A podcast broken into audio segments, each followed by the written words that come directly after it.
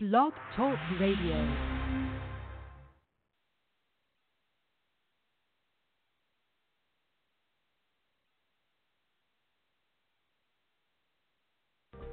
Welcome to Pagans Tonight Radio Network, the voice of the pagan world. Pagans Tonight is sponsored by WitchSchool.com, your anyone, anytime, anywhere magical education.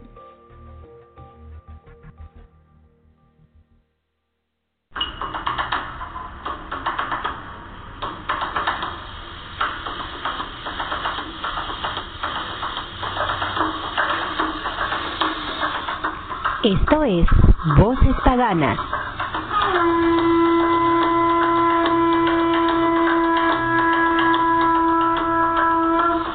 Siendo uno, somos todos.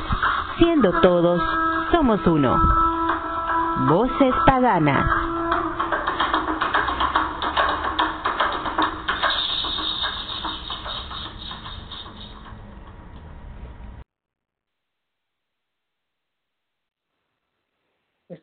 Pensando que soy una sortuda, una sortuda. Hace ya algún tiempo que vivo con la inquietud de que la misión me está viniendo grande y la estola me va viniendo pequeña. Pero a partir de hoy intentaré ponerme mi estola sabiendo que me pongo una parte de ti, príncipe Terión. La lluvia de Géminis de hoy podrá verse desde cualquier parte del mundo. Espero que donde estés puedas verla para que nuestros ojos se encuentren y se despidan. La inmensa pena de saber que ya no estarás junto a nosotros no puede ocultar la inmensa suerte de haberte conocido y de haber compartido contigo tantas y tan buenas cosas. Doy gracias a los dioses por todo lo vivido contigo, empezando por nuestras pequeñas diferencias, que eran muchas y en muchos aspectos, pero que nunca nos impidieron querernos. Dejas a una familia que te va a echar de menos cada día, cada minuto. Dejas a unos amigos que ya te echan de menos y que no ven fácil llenar tu ausencia. Nos duele el alma y a pesar de ello tenemos que seguir nuestro camino sin ti. Dejas una ciudad que te enamoraba, de la que presumías y que hemos aprendido a querer contigo, y tu tierra, tu tierra de gracia, con sus gentes únicas y mágicas. Dejas tus compañeros de aventura en tantos y tantos proyectos, con muchas enseñanzas en el camino. Nos dejas con ese último proyecto que juntos íbamos a hacer y que habría sido luz para tantísima gente. Pero sobre todo, dejas este mundo mejor de lo que lo encontraste, que para mí siempre es un plus. Créeme si te digo que lo que más echo de menos hoy en mi vida no es nada material. Intuyo que voy a tener un emotivo y trascendente fin de semana, querido amigo. Maestro, gracias por tu última lección.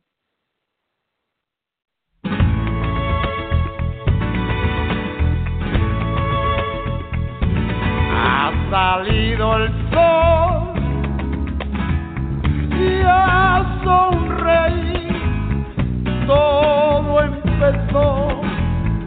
para los dos y pensé para mí. Qué bonito es vivir.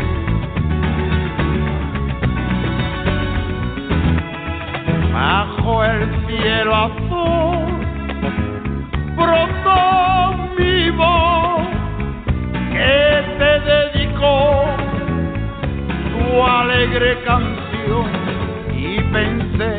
para mí qué bonito es vivir.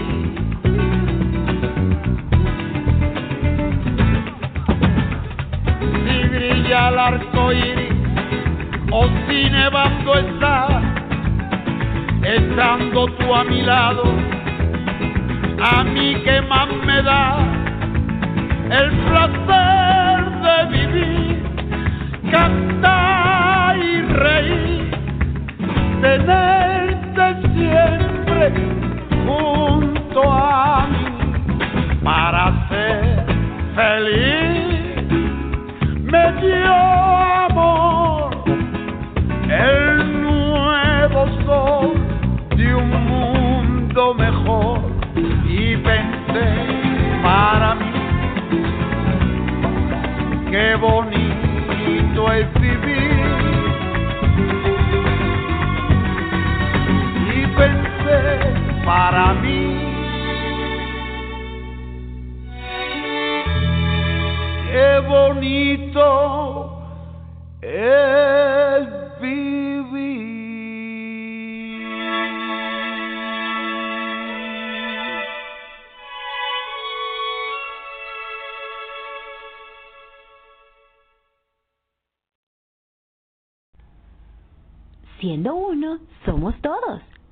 Siendo todos, somos uno.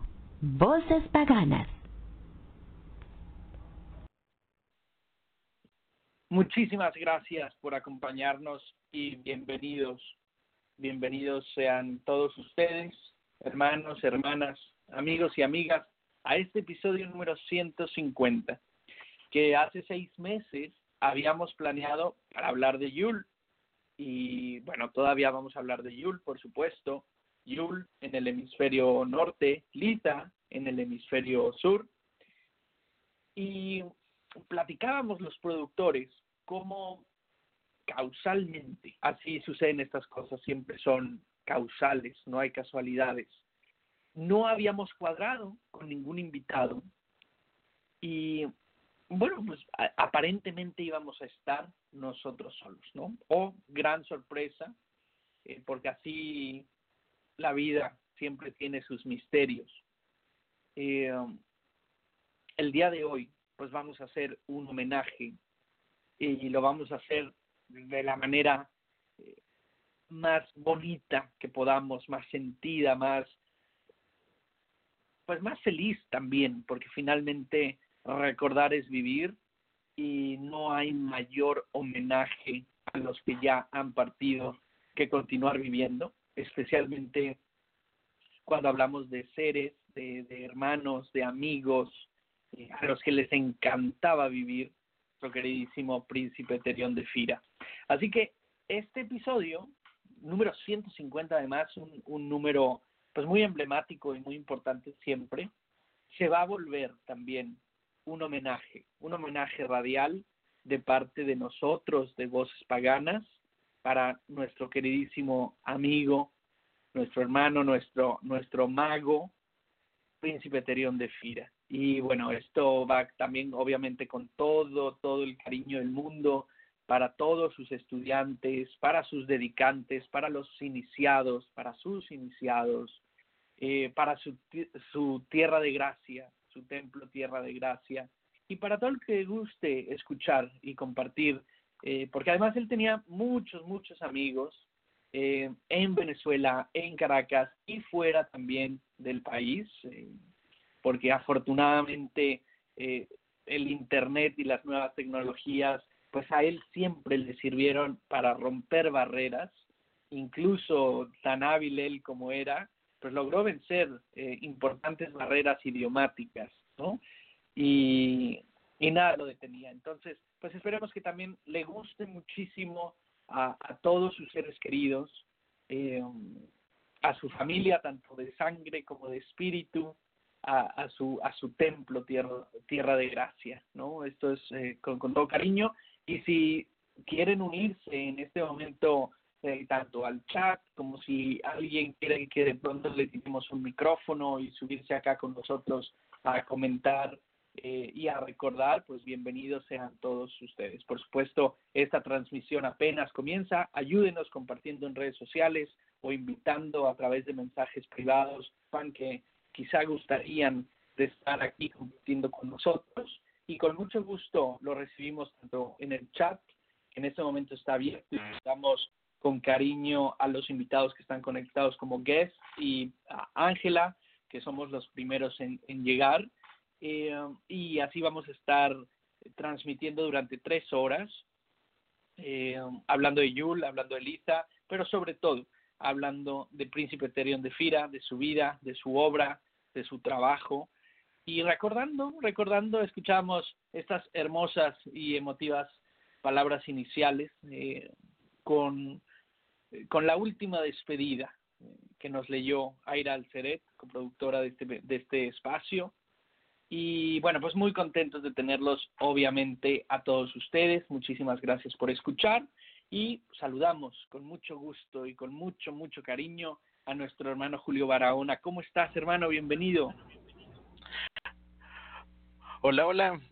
Pues muy buenos, muy buenas muy buenas noches, muy buenos días, dependiendo de donde nos estén escuchando.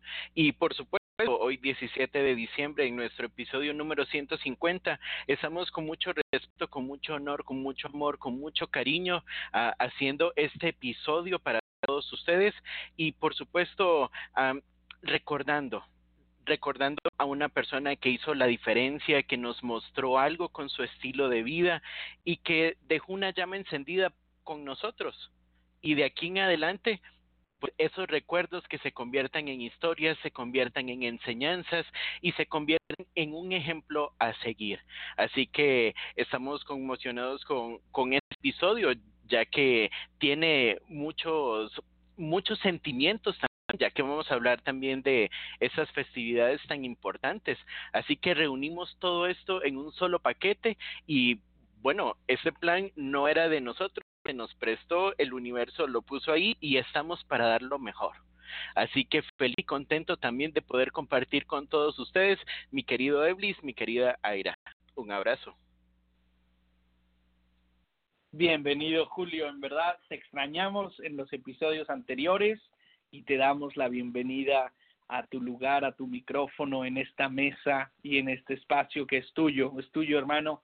Eh, muy hermosas palabras, ciertamente eh, vamos a hacerlo lo mejor que podamos y, y va a ser muy sencillo además porque era un hombre, yo creo, Príncipe Terión, que a todos nos dejó historias fantásticas que contar, largos mensajes que, que recordar y muchas enseñanzas muchas cosas buenas, muchas herramientas eh, con, con, las cuales nutrir nuestro, nuestro propio camino, ¿no? Vamos a hablar un poco más de él y bien dices, vamos a estar hablando también de los sábados, que es algo, además, no me dejarán mentir, todos, todos los que lo conocen, ya sea en persona o en las redes, en las redes sociales o a través de sus escritos, es una persona a la que le fascinaba la celebración de los sábados de los esbat y en, en general de los ritos de paso.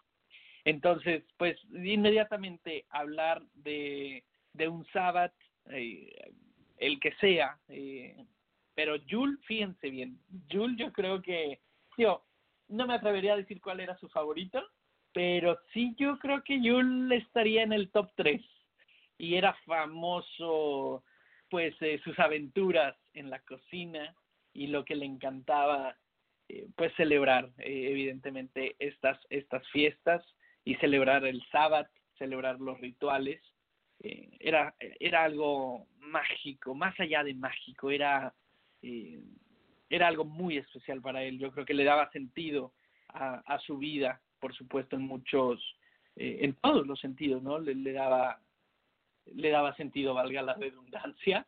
Vamos a leer un poco acerca de su biografía que hemos preparado con muchísimo cariño em, en, en, estos, en estos primeros días, de hecho en las primeras horas después eh, de su cruce, de, de, de, que él emprende su camino hacia, los dioses, hacia el otro lado, el Summerland, como cada uno de nosotros le llamemos, pensamos en que era muy importante trabajar en una biografía eh,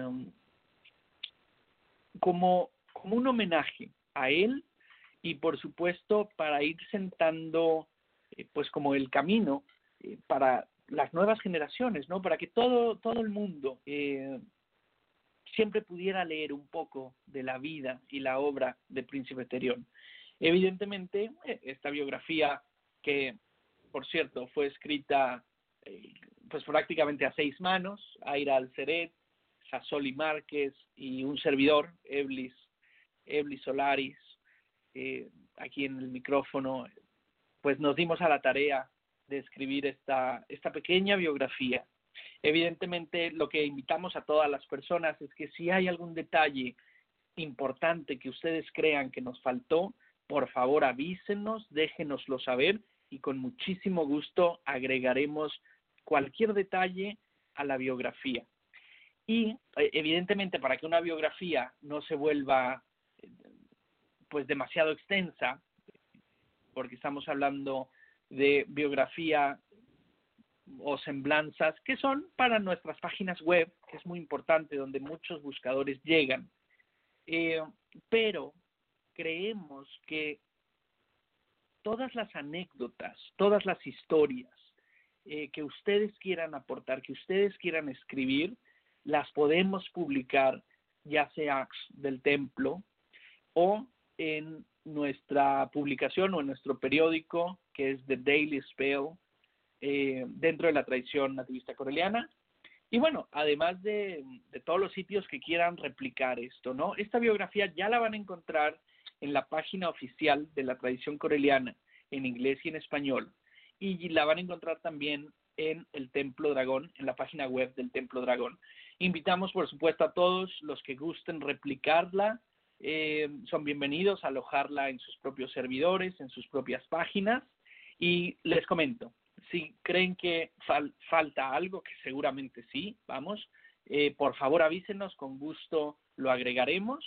Y si ustedes quieren escribir historias, anécdotas, eh, etcétera, para ser publicadas en, en, nuestros blogs o en el Daily Spell, adelante. Por supuesto, eh, muy, muy bienvenidos.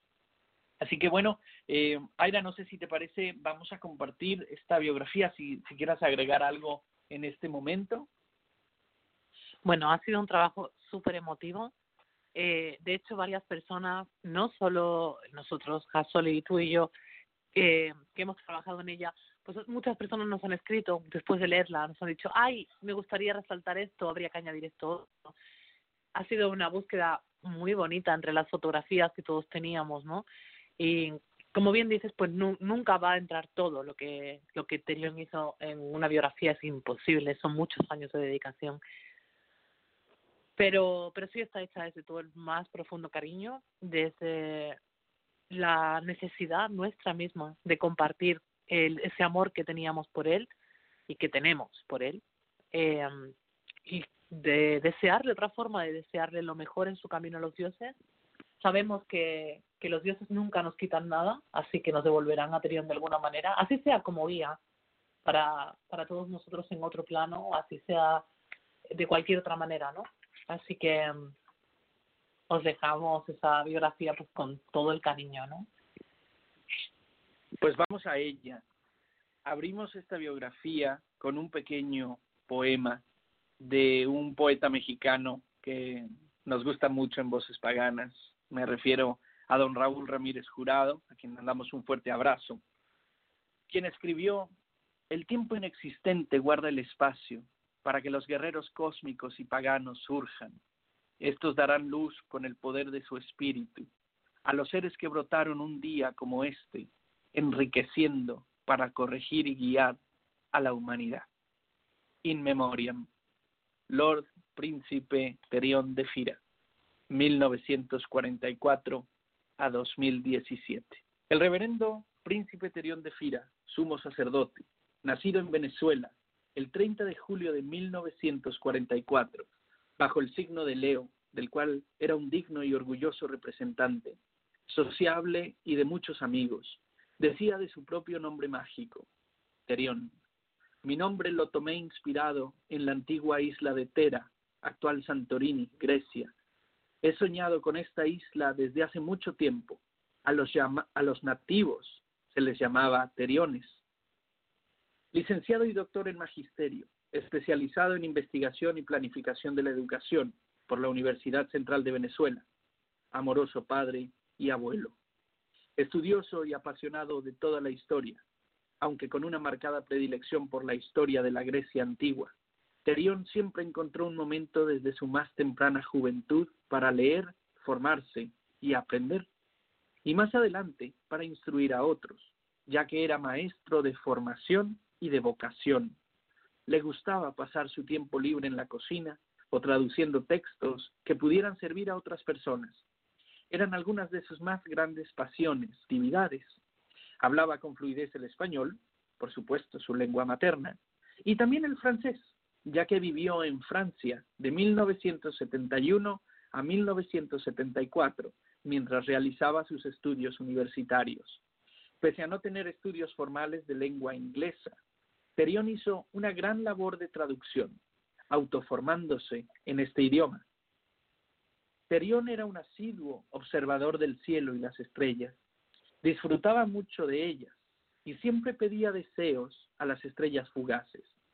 Excelente conversador y mejor escritor, es famoso entre sus amigos por sus largas cartas y comunicaciones. Amante de su natal Venezuela y siempre cariñoso con su querida Caracas, le entusiasmaba mucho la historia, costumbres y la naturaleza de su país, de las que compartía bastante cada vez que la ocasión lo permitía. Desde joven, aventurero, disfrutaba el tiempo en comunión con la naturaleza, en paseos y caminatas. Amaba todos los animales, en particular a los perros y a los gatos. De buen diente y buen paladar, también será recordado siempre por su buen gusto en la cocina, otra de sus grandes pasiones, tanto a la hora de cocinar y ser el anfitrión, como cuando era el comensal o el invitado. Terión fue bendecido con, la experiencia en esta vida de poder ser padre y abuelo, y lo hizo cariñosamente siempre lo mejor que pudo. Disfrutaba mucho de la música clásica, y dicen que era fácil encontrarlo escuchando piezas mientras trabajaba.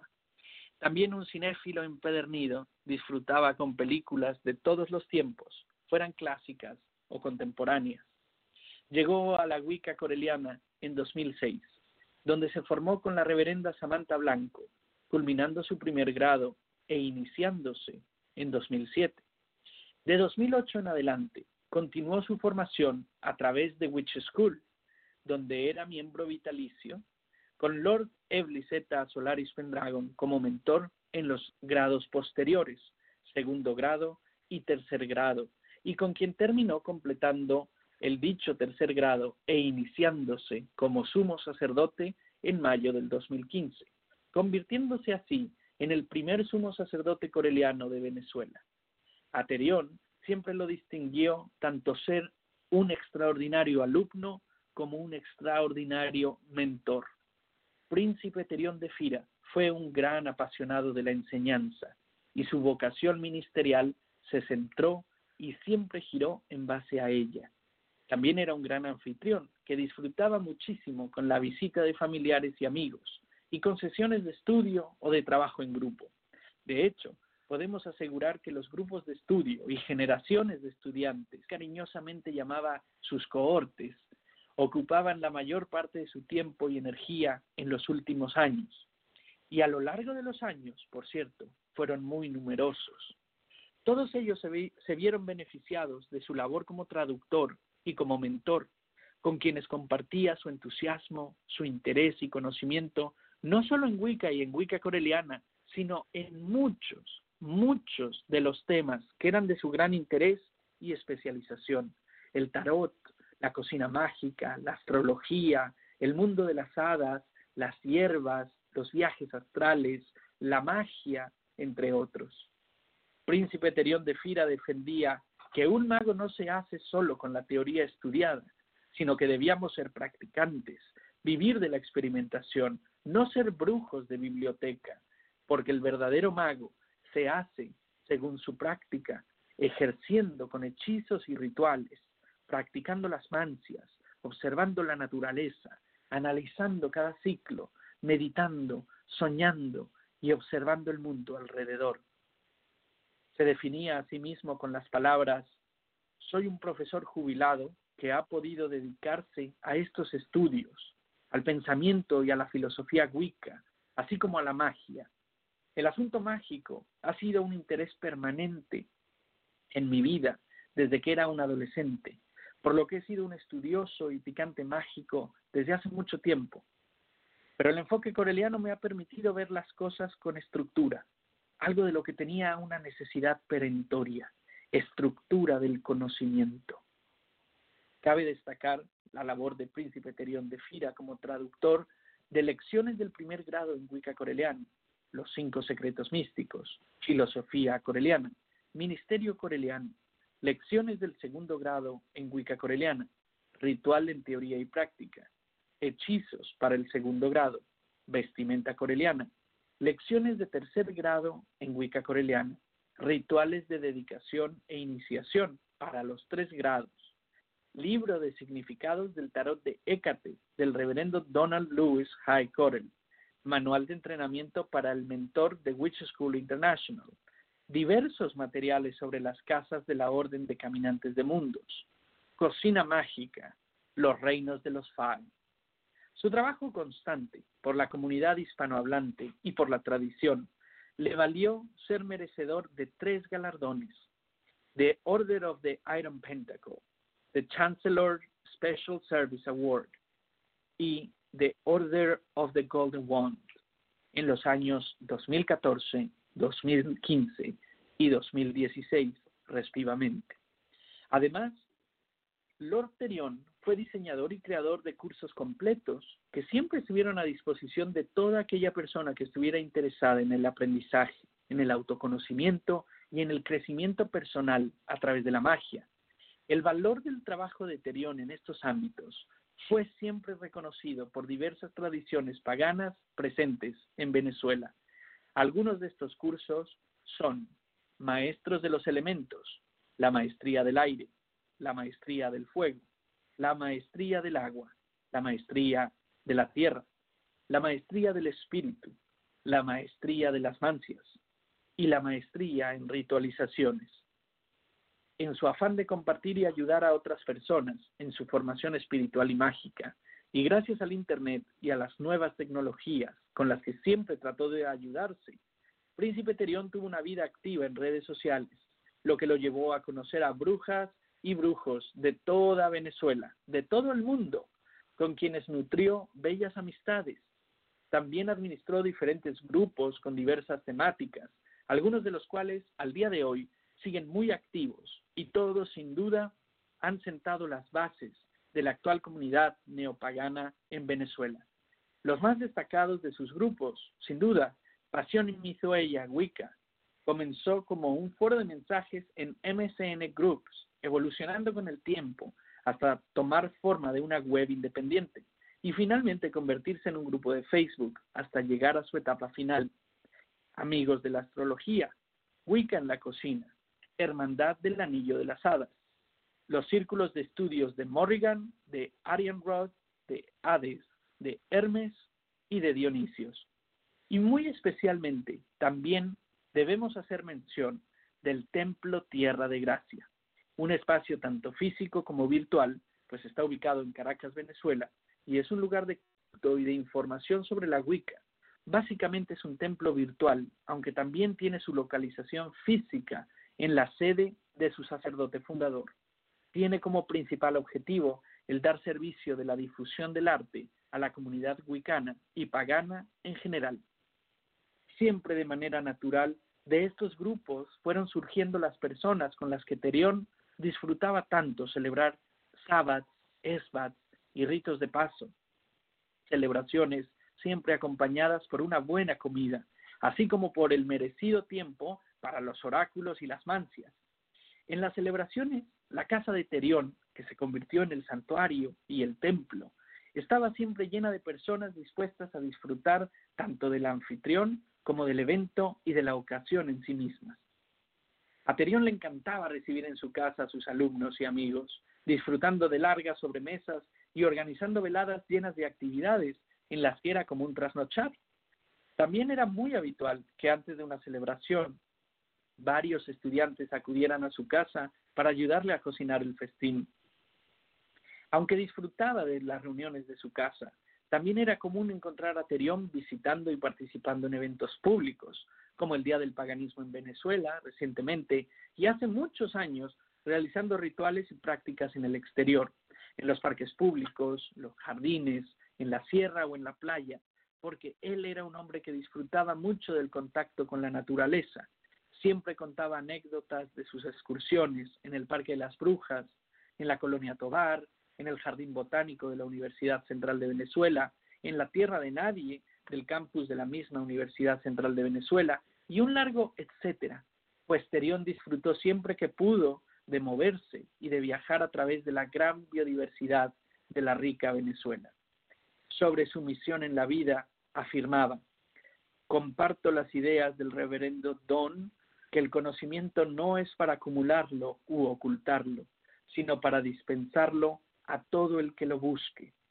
Es mi deseo y, mi dedicación va orientada a continuar con mi vocación como docente, planificador e investigador de la educación al servicio de la causa Wicca, en este, en este caso bajo la guía coreliana. En eso fue en lo que trabajé durante mis 35 años de vida y carrera profesional y ahora, como jubilado, lo aplico en esto que tanto me gusta, la Wicca. In memoriam, reverendo doctor Lord Príncipe Terión de Fira, 1944-2017. Ahora unido con la diosa y el dios en la tierra del eterno verano.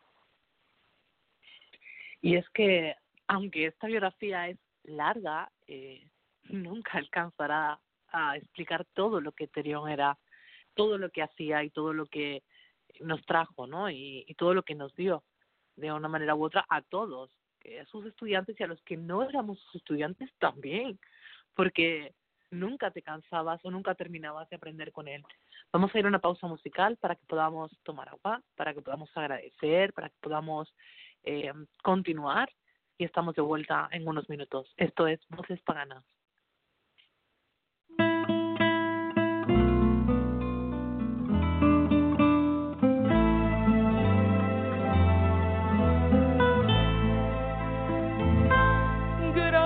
Hasta la vida que me ha dado tanto, me dio dos luceros que cuando los abro, perfecto distingo lo negro del blanco.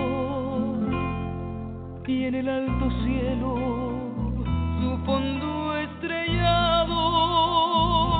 Y en las multitudes el hombre que yo amo.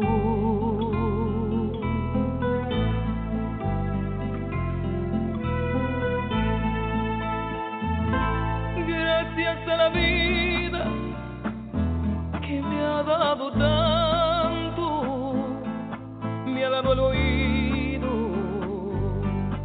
que en todo su ancho graba noche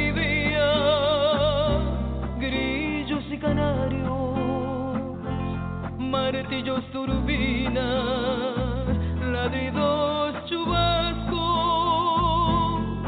y la voz tan tierna de mi bien amado.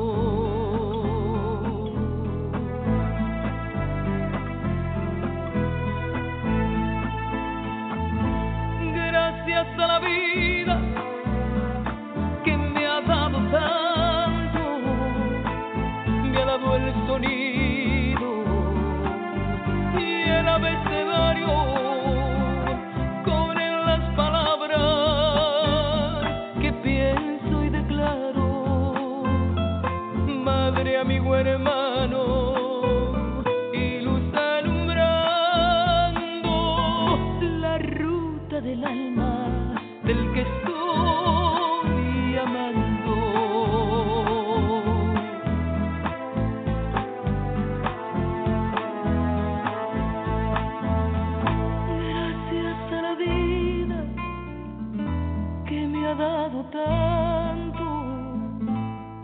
me dio el corazón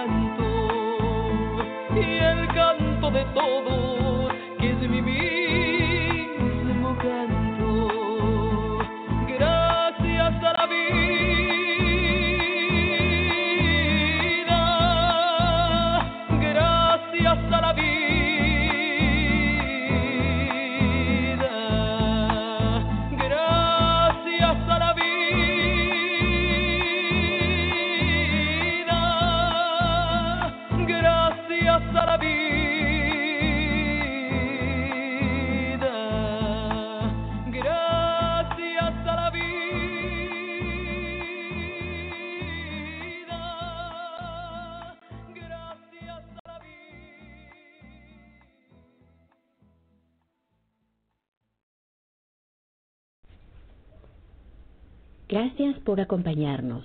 Esto es Voces Paganas. Estamos de regreso, queridos hermanos, y saludamos con muchísimo cariño a la gente que poco a poco se ha ido sumando a este chat en vivo, a esta sesión en vivo.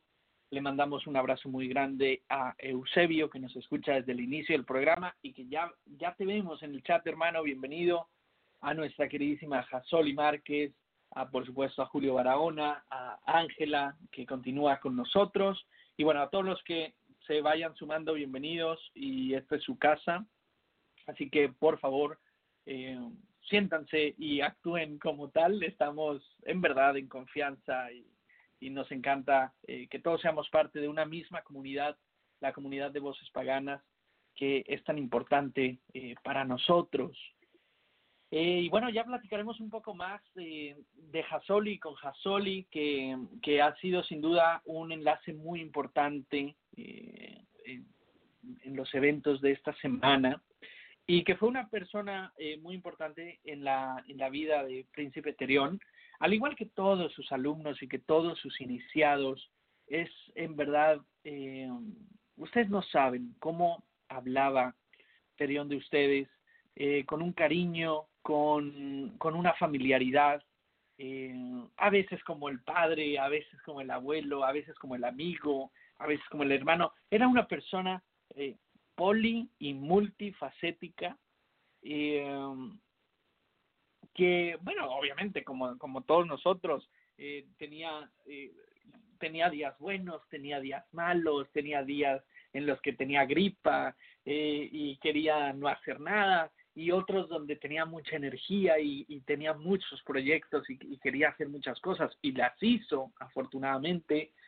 Y, y bueno, pues evidentemente, como todos nosotros, eh, ciudadano del mundo, eh, obviamente eh, preocupado por la situación eh, política, por la situación actual, por la situación económica, lo normal en, en nuestras vidas, ¿no? En todas nuestras vidas, independientemente del lugar donde hayamos elegido nacer y donde hayamos elegido quedarnos.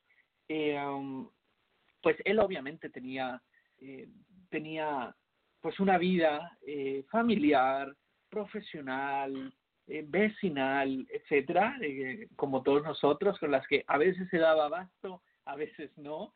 Y bueno, pues era muy divertido y no me van a dejar mentir todas las personas pues que compartieron espacios con él, tanto ya fuera en su casa o en sus grupos de estudio o a la distancia a través de internet, en, en, en las redes sociales, en los grupos, etcétera, pues era un personaje maravilloso, maravilloso, con el que podías platicar de todo, de absolutamente todo, eh, que no tenía además pelos en la lengua, así decimos en México, eh, para decir, bueno, precisamente que eh, era una persona que no, no tenía eh, miedo de decir las cosas, ¿no? De, que iba de frente, a veces demasiado de frente, y, y bueno, era fantástico, fantástico, fantástico, un gran, gran, gran amigo eh, y un fantástico compañero de senda y, y de viaje. Eh, Julio, ¿qué te pareció nuestra, nuestra biografía, hermano? Eh, que no he tenido oportunidad de platicar contigo de ella. Pues es una biografía increíble, nos recuerda a todo lo que encerraba este hombre y todo lo que dejamos afuera, porque en una biografía podemos encerrar lo más relevante que podemos recordar, pero en la vida de una persona hay tantos detalles que marcaron una, dos, tres, cien personas y es lo que no podemos recapitular, pero es lo que se queda en nuestros corazones. Esa es esta maravillosa parte del ejemplo de vida que nos deja alguien y esos hermosos recuerdos que se quedan prevalecen y nos hacen también el meditar un poco acerca de lo que estamos haciendo hoy, ya que cuando vemos la diferencia y ya no estamos, tenemos oportunidad también de poder meditar en ello. Y si nos preguntamos hoy, con este suceso, mm, ¿qué es la muerte? ¿Qué es la vida para un pagano también? Para nuestra comunidad, ¿qué significa? Ya que es solamente un paso y que es un paso que nos lleva a evolucionar, es un paso que nos lleva a trascender y ser mejores. Y por supuesto que se queda como ejemplo para los que estamos acá y tomamos ese tiempo para reflexionarlo, para meditarlo, para tomar estas palabras y para hacerlas nuestras también, ya que no es suficiente convivir, no es suficiente tampoco con, con, dejar un ejemplo, es más que eso. Nosotros somos más maravillosos, así como este hombre nos ha demostrado en el transcurso de su vida todo lo que logró hacer. Entonces, veamos cómo el príncipe Terión nos deja ese ejemplo y nos deja esa enseñanza también el día de, hoy con esta biografía, con todo lo que se logró hacer y con todo lo que no sabemos, ya que era un hombre amante de las estrellas y, y bueno, la, las estrellas son inmensas, son maravillosas y, y bueno, vamos a pensar en ello también. Así que mm, nuestra parte humana normalmente se, se entristece y la parte espiritual también lo acompaña y se alegra porque sabemos que está mucho mejor. Aira, Eblis. es cierto y qué importante va a ser para ahora sí que las nuevas generaciones, para sus para sus alumnos, para sus iniciados, para los dedicantes y en general para los miembros de Tierra de Gracia y también para sus amigos sin importar si eran eh, sus estudiantes o no, sin importar si estuvieran dentro del templo o tierra de gracia o no. En general, qué importante va a ser que cada uno de nosotros y que cada una de las personas eh, tome el tiempo y no tiene que ser inmediato, puede ser eh, conforme pasen los días, las semanas, los meses, incluso los años, pero que nos demos a la tarea, cada uno de nosotros, de recuperar eso que vivimos con Príncipe Terión, eh, eso que seguramente tenemos eh, en cartas, en escritos, en documentos, eh, y decidamos qué, qué queremos hacer con ello, ¿no? Y, y, qué creemos que le hubiera gustado mucho a, Príncipe Terión, ¿no? y de pronto, pues es que sabemos que era un hombre que le encantaba, por ejemplo, leer, le encantaba el conocimiento y le encantaba compartirlo, ¿no? Entonces, bueno, yo creo que los, los, los grupos, cada uno de sus grupos, eh, así como, como dentro del templo y, y, y todos juntos, van a tener que ir decidiendo qué hacer y cómo hacerlo, ¿no? Ahora mismo es muy reciente su cruce, eh, es muy normal pues que como bien dices todos eh, estemos en una mezcla de sentimientos, ¿no? Por un lado, obviamente, porque aunque la vida no acaba eh, nunca y la vida es indestructible, pues sí cambia de forma. Y las cosas van a cambiar en el sentido de la inmediatez, en el sentido de lo físico, del contacto, eh, de las formas, pero bueno, creo que todos pueden, podemos coincidir que va a ser un fantástico guía, un fantástico ancestro y, que va a estar muy presente en memoria, en espíritu, en nuestros rituales, en nuestros altares y, justo estoy enfrente de un altar que, le pusimos a, a Perión, un altar muy, muy bonito con sus fotos, sus velas, eh, sus ofrendas. Y bueno, él va a estar presente. Porque recuerden que algo no puede morir mientras sea recordado y, y que recordar es vivir finalmente, ¿no? Y, y, la vida es eterna y él, por supuesto, como bien dices, Julio, estamos contentos porque está en nuevas, o va a estar, ¿no? Porque supongo, nadie sabe cómo es el tiempo del otro lado, ¿no? Pero yo supongo que se va a tomar un rato para viajar y para explorarlo todo ahora que es parte del mundo del espíritu. Y supongo que ya se fue a Santorini, en Grecia, y que nos vino a visitar a cada uno de nosotros. Y, y, bueno, tenemos eh, testimonios de, de, gente que dice, eh, y, y bueno, y yo entre ellos, ¿no? ¿Cuántos de aquí no hemos soñado ya con él, ¿no? Esta semana. Eh, y cuántos de nosotros no lo sentimos presente, ¿no? Muchos, muchos de estos días que decimos, este es un mensaje anterior, ¿no? Y bueno, de esa forma va a ser fantástico en realidad y estamos felices, como, como dices, Julio, está en un lugar mejor, ya no hay barreras, no hay fronteras, no hay pasaportes, no hay problemas económicos, no hay vejez, no hay enfermedad.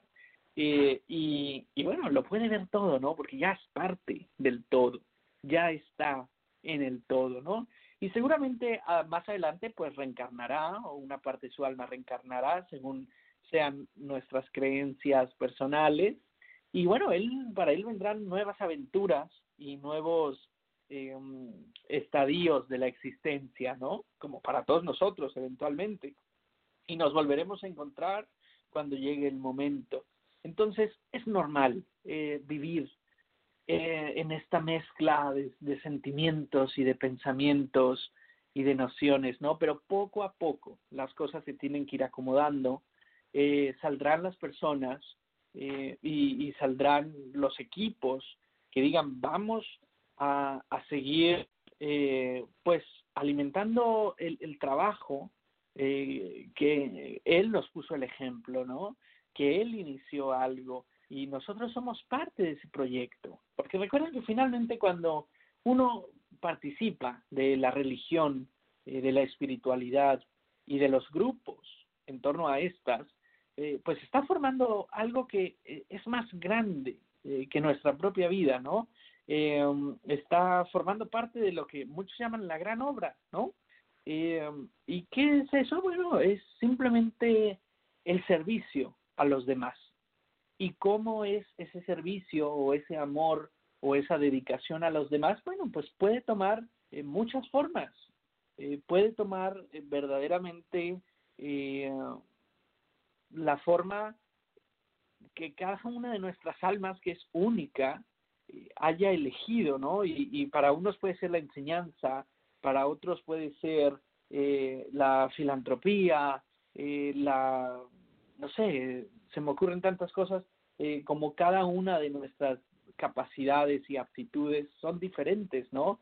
Unos cantan, unos bailan, unos pintan, eh, unos eh, se dedican a alguna profesión o alguna especialización, etcétera, ¿no? Eh, formas de servir hay muchas.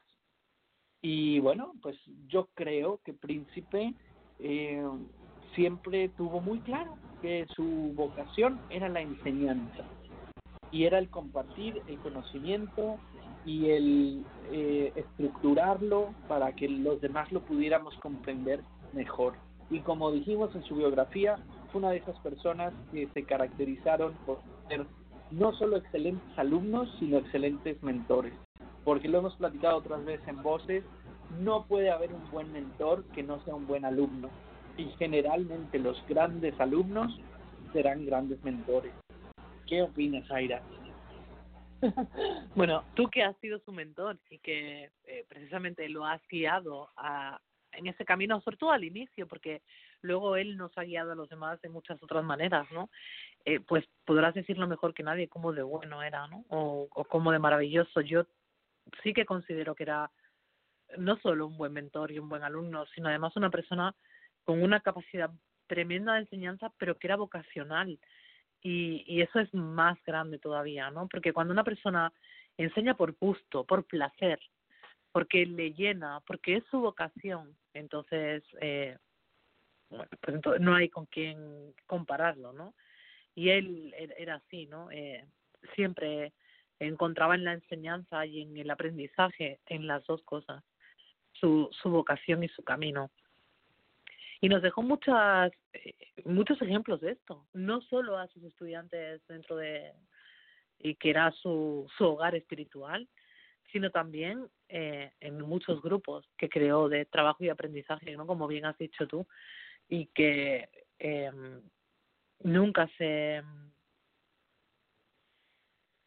pues se paraba a, a decir, ay, ya estoy cansado. Sí, mira, yo recuerdo que me escribía muchas veces y me decía, estoy muy cansado y no quiero seguir. Y a los dos minutos me decía, pero lo voy a hacer un poquito más. o, o decía, ay, no, hoy me encuentro fatal y mañana tengo una celebración y me encuentro muy mal y en realidad no quiero eh, celebrar nada. Y a la media hora me decía, ya tengo puestas las cosas preparadas para cuando llegue todo el mundo, ya va a venir Jasoli a hacer la comida, ya tengo no sé qué, ya tengo no sé cuánto. O, o sea, enseguida encontraba esa motivación de vuelta y eso yo creo que es algo que tenemos que aprender todos de él, eh, a tener esa motivación de vuelta, ¿no? Siempre de vuelta. Como era un niño, era un niño en ese sentido.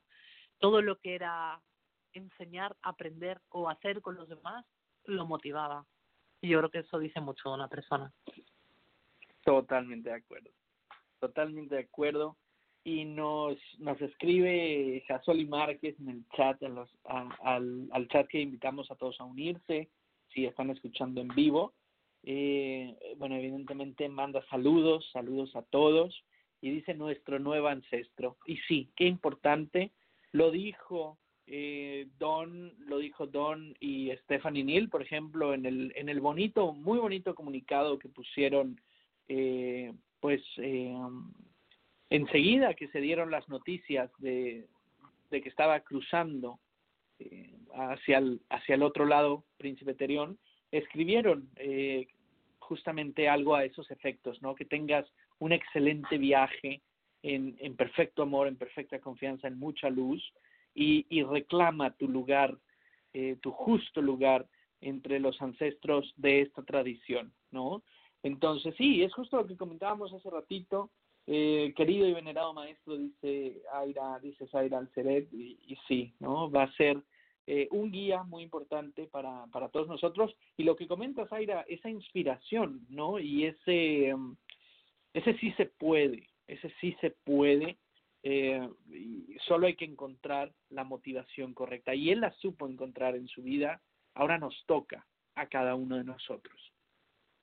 Sí, totalmente. Yo sé que él no me perdonaría si yo hoy no dijera que peleábamos constantemente, teníamos puntos de vista diferentes en un millón de cosas, eh, que eso no nos, no nos impidió nunca querernos, que yo me quejaba siempre, le decía, eres muy pesado, Terión, me mandas correos que no puedo leer porque tardo dos horas en leerlo. Y, y luego yo le contestaba con otro correo que, de, que tardaría también dos horas en leerlo porque también eran largos, ¿no? Y siempre, eh, siempre teníamos ese eh, punto, ¿no? Pues, pues hay que pensar que era una persona muy divertida en ese sentido y que todo lo tomaba con humor, ¿no? Y, y venía a contarme algo que le apenaba en ese momento y acabábamos riéndonos hasta llorar de risa. Eh, a todo le daba vueltas, todo lo pensaba. Eh, enseguida, pues yo lo reñía, ¿no? Eh, me decía, Ay, yo ya me voy a morir. Y yo decía, ni se te ocurra. eh, nos tienes que dejar terminado esto, terminado aquello. Claro, tú lo único que quieres es que yo termine la cosa. porque era como como te digo y como he dicho como un niño en muchos aspectos no y siempre bueno yo creo que él no me dejaría que solo dijera eh, era muy buen estudiante muy buen profesor cuando él sabe que yo siempre le decía que lo que mejor era era mejor comilón y mejor tragón con los ojos que era lo que mejor se le daba y y ya te digo que hemos sido eh, personas muy cercanas durante mucho tiempo eh, quizás de una manera muy discreta y como tenían solía tener las relaciones con la gente de manera muy discreta, ¿no? Pero a mí siempre me hablaba, pues, sí, pues de toda la gente, ¿no? Eh, de unos y de otros. Y, y bueno, Casoli no, no me dejará mentir, el otro día hablábamos ella y yo y cosas, ¿no? Que, eh, que nos contaba las dos o que, que nos tenía ahí en ese momento para, eh, pues, soltar sus pensamientos y la, los reñíamos igual en la misma línea, en el mismo orden.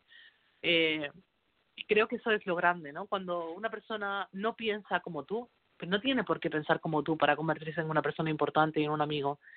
Y, y cuando así siempre llegábamos a, a un entendimiento todos con él, ¿no? Y eso creo que también es algo muy de valorar. Era una persona con la que se podía hablar, independientemente de que pensara o no pensara como tú. Yo creo que eso es súper importante y que dice mucho de las personas también. Finalmente, era un ser humano en todo el sentido de la palabra, eh, con sus luces y sus sombras, eh, que como nos dice Ángela en el chat, soltaba lo que pensaba, como nos dice Jasoli, iba de frente, a veces demasiado de frente, eh, era fantástico, era eh, en verdad muy inteligente, esto tenemos que decirlo, muy, muy, muy inteligente, con una capacidad de retórica impresionante, eh, un gusto además por el debate, por la plática, por la discusión natural, que bueno, obviamente le venía de carrera, de profesión, eh, de educación, ¿no? Eh, de, toda la vida. Y um, fíjate que una cosa que estoy pensando ahora, eh, y no, no, no lo había dicho al aire, es que no dejo de pensar en enseñar y en transmitir enseñanzas nunca, hasta el punto de que, y tú lo sabes, Eblis, y, y creo que también, eh, habíamos hablado de hacer libros con las cosas que él había escrito. Me las, eh, yo te las mando, las vamos a organizar, me decía, yo te las mando, las organizamos, las colocamos, las corregimos de manera que queden cuadradas con los temas que son. Y hagamos los libros para que llegue a todo el mundo, para que todo el mundo pueda eh, seguir aprendiendo, porque si algo que él tenía muy metido en la cabeza era que si no compartes el conocimiento, el conocimiento no existe. O sea, no es solo practicar, no es solo aprender, no es solo hacer, es ponerlo al servicio de los demás. Y eso también, otra cosa que me, que me gustaba mucho y que siempre teníamos ahí en nuestras conversaciones, ¿no? El, lo importante que era compartir, para él era lo más importante casi. Y, y por eso era pues algo que lo definía, ¿no? En muchos sentidos. Y yo siempre siempre decía, eres muy um, cabezón o esto lo has dicho de una manera muy brusca y siempre me decía, es que tú eres como yo, entonces, eh, ¿qué te voy a decir, no? Si tú también eres muy brusca, si tú también eres muy cabezota, y ahí muchas veces me tocaba la fibra de decir, me tienen que perdonar lo que ha dicho porque yo lo hubiera dicho igual. Pero por, solo por darle la vuelta, ¿no? Y creo que todos podemos decir que hemos tenido conversaciones eternas y de esas conversaciones eternas que podían ser tan fácil como el día que me explicó cómo se hacía una hayaca, eh, oh, de cosas tan sencillas aprendías cosas siempre, ¿no? Siempre había algo que aprender en sus palabras. Me, me parece que, pues ahora me estoy dando cuenta de que lo voy a menos.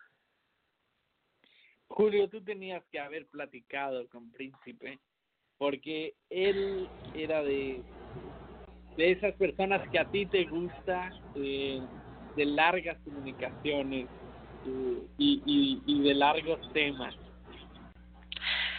Pues una de, de las cosas que por la cual congeniábamos mucho es nuestra profesión. Nosotros como educadores nunca dejamos de aprender, pero tampoco de el deseo de enseñar. Y esa es una de las cosas más maravillosas que puedes tener cuando eres un educador porque estás listo para dar, para entregar y lo he mencionado muchas veces en el programa, ¿qué hacemos? con lo que tenemos. No es solamente engordarnos como una enciclopedia, sino es dar al servicio eso que tenemos, sí, y damos más y conocemos más y seguimos aprendiendo y seguimos dando. Así era él. Así se presentaba él. Mm, sí, sí, esa manera muy directa de decir las cosas en donde él me decía como una fórmula, Julio, haz esto, esto, esto y esto, y como una cachetada y se acabó. Y uno decía, sí, estoy listo, ¿verdad? Entonces, ¿qué vamos a hacer con ese límite? Porque hay un límite en nuestro cuerpo, en este plano, pero nosotros no nos podemos dejar llevar solamente por, ese límite y decir, hasta aquí llego Siempre hay un poco más. Y ese es el mensaje que él me transmitía. Siempre hay que esforzarse un poquito más, siempre hay que aprender un poquito más. Si estás cansado, continúa. Porque así mm, hacemos de nuestra vida algo diferente. Y me parece que también es un bonito mensaje para el día de hoy. Entonces yo voy a que mi me detenga. Vean vea que Príncipe Terión hizo tantas cosas que tal vez una persona que se sienta en un sitio a tratar de cambiar la vida no va a lograr nunca, porque hay que moverse, hay que hacer, nos sentamos y respiramos y seguimos haciendo, y así era él. Entonces, me parece un mensaje sumamente importante y como les decía al principio, seguimos aprendiendo de lo que nos ha dejado y qué vamos a hacer con ese legado también, ya que tenemos esas conversaciones, tenemos sus escritos y esto va a ser no solamente que le recordemos, sino también que continuemos con ese aprendizaje ya que es muy importante que el día de hoy cada uno de nosotros pueda reflexionar en ello, se pueda llevar ese mensaje y haga algo con ese mensaje. No nos quedemos con esto porque es para todos y se convierta que se convierte también en parte de nuestra vida en ese otro plano, pues abrazarlo de esta manera y sentir ese calor, porque al final es lo que nos une, esa energía, es, es esa vitalidad y no es la que ofrece el cuerpo, sino es la que ofrece el espíritu y sus enseñanzas. Aira, Eblis.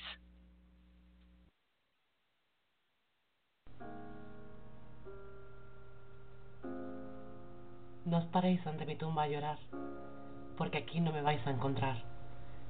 Soy la fuerza del viento al soplar y la luz blanca al levar.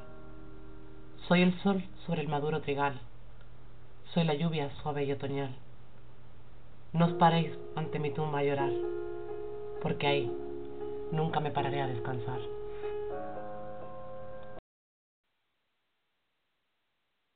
Ahí escuchábamos la voz de Aira Alceret con este hermoso poema que se llama No os paréis, de, de la autora Mary Fry. Mary Fry. Y yo creo que Terion diría algo muy similar, porque le encantaba vivir, le encantaba vivir.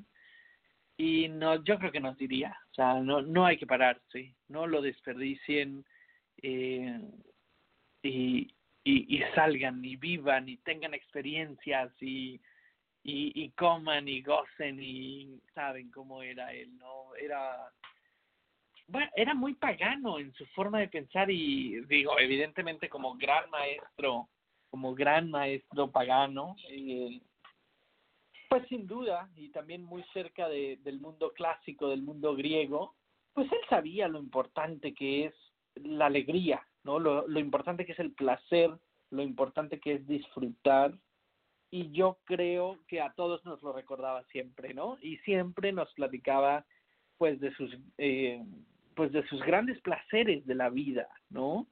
Y les digo, él era un era una persona, un amigo con el que se podía platicar de todo, o sea, de las dificultades económicas, las dificultades de la vida, eh, de, los placeres, eh, de todo, de todo. No había tema que no se pudiera eh, que no se pudiera tocar, ¿no? Y en ese sentido, eh, o sea, su pensamiento como, como buen maestro eh, de la Wicca, del, de la magia, de, del paganismo, pues era muy pagano, ¿no? Y, y, era, y era fantástico. Además, ¿cuántos, ¿cuántos de nosotros no leímos alguna vez o no escuchamos? Eh, o sea, su, su defender, como dice Hasoli, del paganismo con, con uñas y dientes, ¿no? O, o cuando eh, hablaba de las religiones de los libros, ¿no? Cosas que no le parecían, eh, o que le parecían antinaturales, eh, con las que no estaba de acuerdo. Eh, y siempre fue una persona y un maestro muy coherente, ¿no? Y fíjense cómo él dijo, eh, yo no quiero un sacerdote eh, de las religiones de los libros en, en, en mis ritos funerarios, ¿no? Yo quiero tal y tal cosa, algo que nos tiene pues yo creo que a todos nos debe tener muy contentos y más a él, pues es que muchos de sus deseos se han logrado cumplir. También era un hombre práctico, por supuesto, entonces eh, yo estoy seguro que, pues que él está de acuerdo que en estos días su familia, eh, su, sus seres queridos, pues han hecho y hemos hecho pues lo mejor que hemos podido, ¿no? Y en ese sentido yo creo que eh, está muy contento porque sí que era una persona eh, centrada en la gente, ¿no? Y hablaba eh, o te, mandaba un mensaje para no sé, contarte. He preparado esta lección, échale un vistazo, léela, dime qué te parece. Y podía empezar por una cosa tan sencilla como he preparado esto, léelo, ah, cuéntame qué te parece, ayúdame a corregir. Eh, y continuar hablando pues de lo maravilloso que era. Eh, y recuerdo, por ejemplo, un día que yo lloraba de la risa porque me contó todos los botes de perfume y colonia que tenía en casa y este me lo trajo Hernando y este me lo regaló mi, mi, mi nieto y este no sé qué no sé cuánto. Ah, ah, pues el cariño que le tenía la gente siempre hablaba no de sus nietos de sus hijos de todos sus hijos eh, vamos a dejarlo claro de todos sus hijos con mayor o con menor pena de todos sus hijos de sus nietos de Hernando de de su eh, de su vida anterior de sus años como maestro, de sus hijos paganos, de sus cohortes, como él decía, ¿no? Pues de, de toda la gente de Tierra de Gracia, de pues de la gente que conocía de otras tradiciones, ¿no? De Sol de Gabriel, de eh, Alberto Lovera, de, de casi cualquier persona eh, que, que tenía alrededor, eh, de Oscar Porras con mucho cariño, de pues yo creo que de todo el mundo que, que conocía porque a todo el mundo eh, de alguna manera en todo el mundo encontraba algo que le agradaba o algo que le que le servía no y que y que le era eh, importante o interesante no eh, porque como decimos vivía en ese sentido muy hacia la gente no en en el poder decir siempre pues no coincido con las ideas de no sé quién pero ha hecho un buen trabajo en esto no o o cuando hablaba de su familia más cercana, ¿no? Pues siempre tenía palabras en todas las conversaciones eh, para hablar de, de lo bien que se sentía, de lo cuidado que se sentía por, por Hernando, por sus nietos cuando iban a verlo. Había veces que despotricaba, están aquí mis nietos, hacen mucho ruido, me molestan todo el rato. Había veces que, que los echaba en falta, ¿no? Cuando no los tenía cerca. Eh, pues fíjate que yo siempre digo, y yo le decía eh, el otro día, no sé si a Gasol o a ti, que yo no he conocido físicamente a ninguno de sus familiares, de sus cortes, no conozco a Hernando, no los, pero es como si los conociera, o sea, es como si los tuviera sentados en casa todos los domingos, porque no se cansaba de hablar de lo mucho que quería la gente que quería, y eso también lo caracterizaba siempre. Y saltaba, pues así, ¿no? De, vamos a hablar de esto de magia, enseguida nombraba a alguien que era muy querido por alguna otra cosa, luego volvía al tema de la magia, de inquietudes eh, personales, inquietudes mm, a nivel de enseñanza. Los podías tocar todo, podías hablar de todo. Podías hablar desde cómo freír un huevo hasta el grimorio más desconocido dentro de la magia, porque de todo tenía conversación, ¿no? No, y además tenía un don de la palabra, de la palabra, y fíjate a qué grado tenía este don de la palabra escrita, que muchos de nosotros, y no me dejarán mentir, eh, lo que tenemos son cartas, lo que tenemos son comunicaciones escritas, lo que tenemos son chats, a veces interminables, ¿no?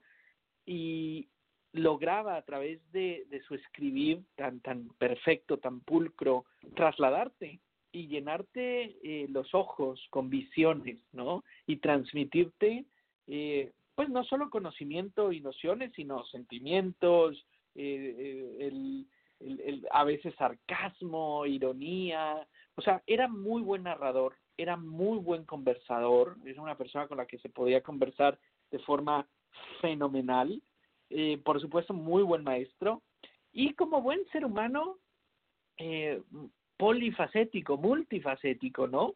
Eh, nos dice Ángela, me encantaba cómo escribía. Sí, yo creo que todos, todos podemos también en eso estar de acuerdo. Eh, leerlo era un placer eh, y, y bueno, no me dejarán mentir, y a veces algunos días también era tan abundante que era imposible, ¿no? Y tenías que decir, pues este me lo dejo para después, ¿no? O tengo que volver al rato, eh, pero él lo entendía, porque él sabía que, bueno, obviamente muchos de sus estudiantes, eh, muchos de nosotros, eh, estamos en edades que él llamaba productivas, ¿no? Entonces están están en un momento en el que están trabajando, están tratando de salir adelante económicamente, de hacer una vida familiar, de hacer una vida, una carrera profesional. Él lo entendía porque él había pasado por eso. Y eso de pronto también es muy bonito de los maestros que encontramos en nuestra vida, de los mentores, que ya tienen una edad, ¿saben? Porque yo creo que, que todos nosotros y todos ustedes son grandes maestros en, en todos los sentidos de la palabra y son grandes maestros espirituales y, y muchos de los que tenemos aquí de, de la comunidad de voces paganas, etcétera, pero también reconozco que muchos son muy jóvenes, muchos somos muy jóvenes.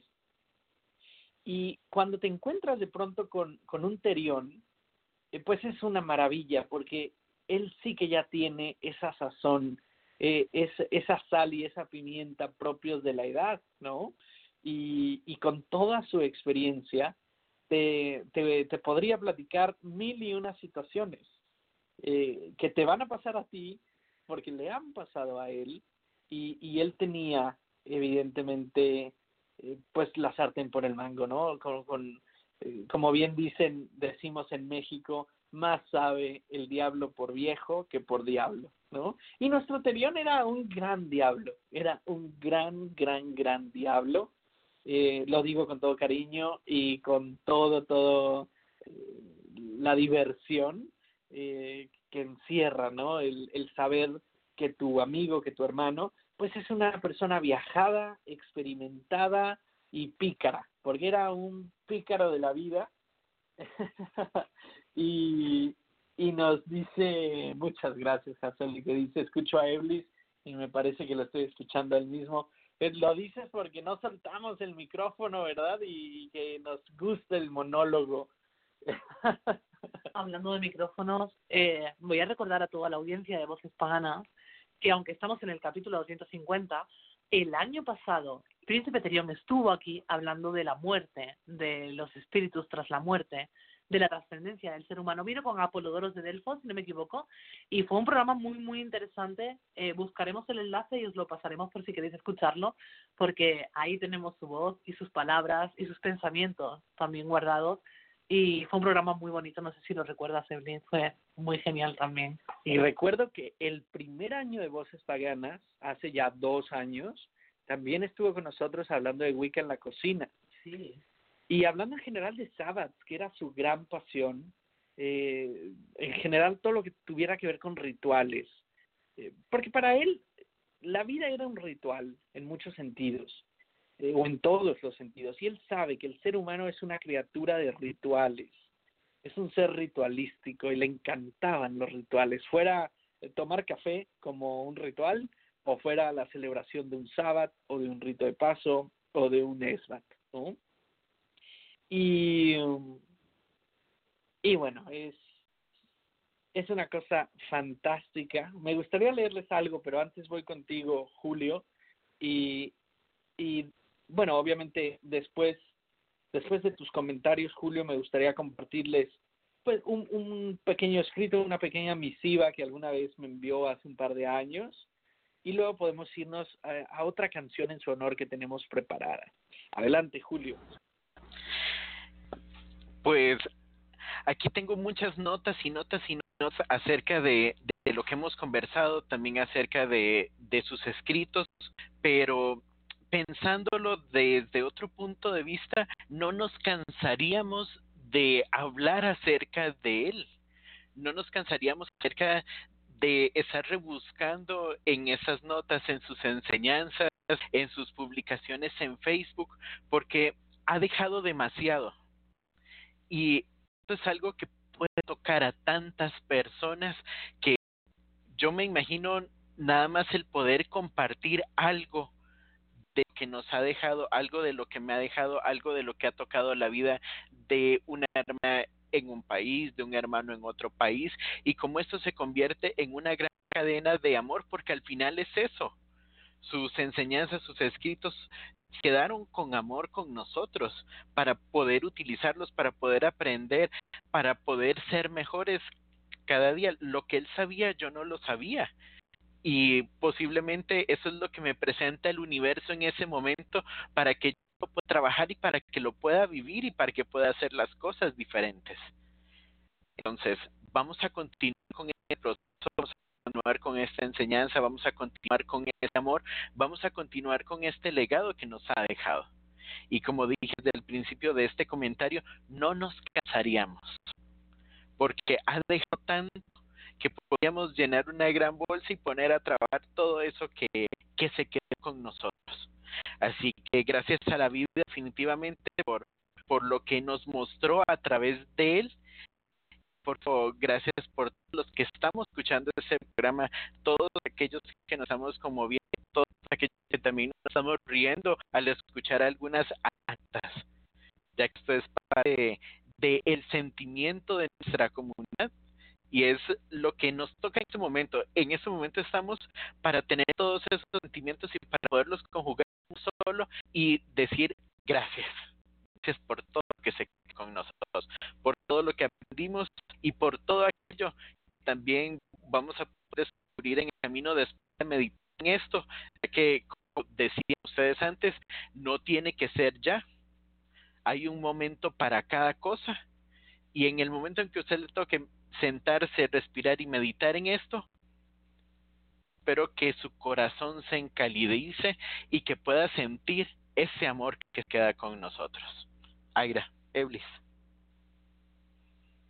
Mira, y ahorita que hablas de amor y de agradecimiento, por supuesto, pues mandar un, un, fuerte, un fuerte abrazo con toda la gratitud, con todo el agradecimiento del mundo a Hernando, que fue pues el gran pilar de su vida eh, la persona yo creo que de todas, porque afortunadamente eh, Príncipe Terión era una persona muy querida, es una persona muy querida, fue una persona muy consentida, consentida por la vida, por sus amistades, por sus seres, queridos, como Hernando, eh, pocos, ¿no? Entonces, eh, nos escribe que, que nos da las gracias por este homenaje tan hermoso, eh, que está conmovido, y que le hace mucha falta, que Terión es y siempre será único e inigualable.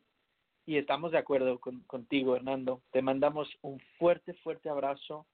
No te puedo empezar a decir con, con qué nivel de agradecimiento y de gratitud eh, por todo lo que siempre hiciste y quisiste y quieres a, a, a Terión eh, y él te adoraba te adoraba en verdad y estaba muy agradecido y él lo sabía.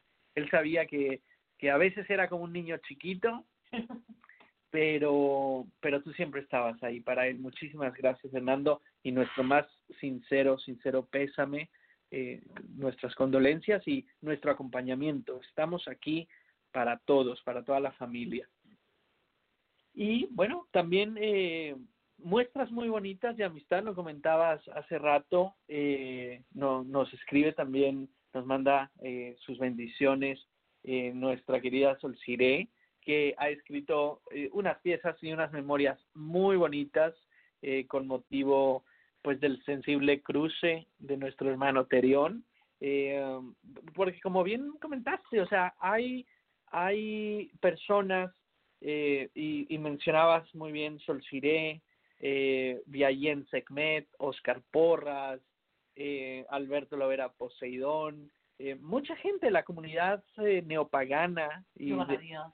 Giovanna Díaz, eh, mucha gente de la comunidad neopagana que ha estado escribiendo con las eh, anécdotas y, vivencias, cosas que vivieron juntos, porque finalmente, tanto fuera de las redes como dentro de las redes, pues Príncipe tuvo muchas amistades y vivió muchas cosas y es bien bonito, eh, en verdad, leer de sus aventuras eh, y, y bueno, de todos los proyectos y las clases y los rituales y los grupos de estudio y de los ires y venires y los viajes, etcétera, eh, que afortunadamente pues alegraron su vida y, y siempre él pues con mucho cariño, ¿no? Porque estas cosas se procuran, estas cosas se buscan y es parte pues de la invitación del mismo Julio a, a que nosotros las busquemos también, ¿no? Y, y que la, las vivamos en su en su momento y en su forma, pero con todo con todo el cariño del mundo como él lo hizo. Así que bueno, pues muchísimas gracias también a todos sus amigos que, que lo procuraron siempre eh, en el paganismo y, y, fuera del paganismo. Y déjenme busco algo que les quiero compartir mientras voy contigo, Aira, eh, porque tengo aquí algo que me gustaría compartirles eh, antes de irnos a, a una canción.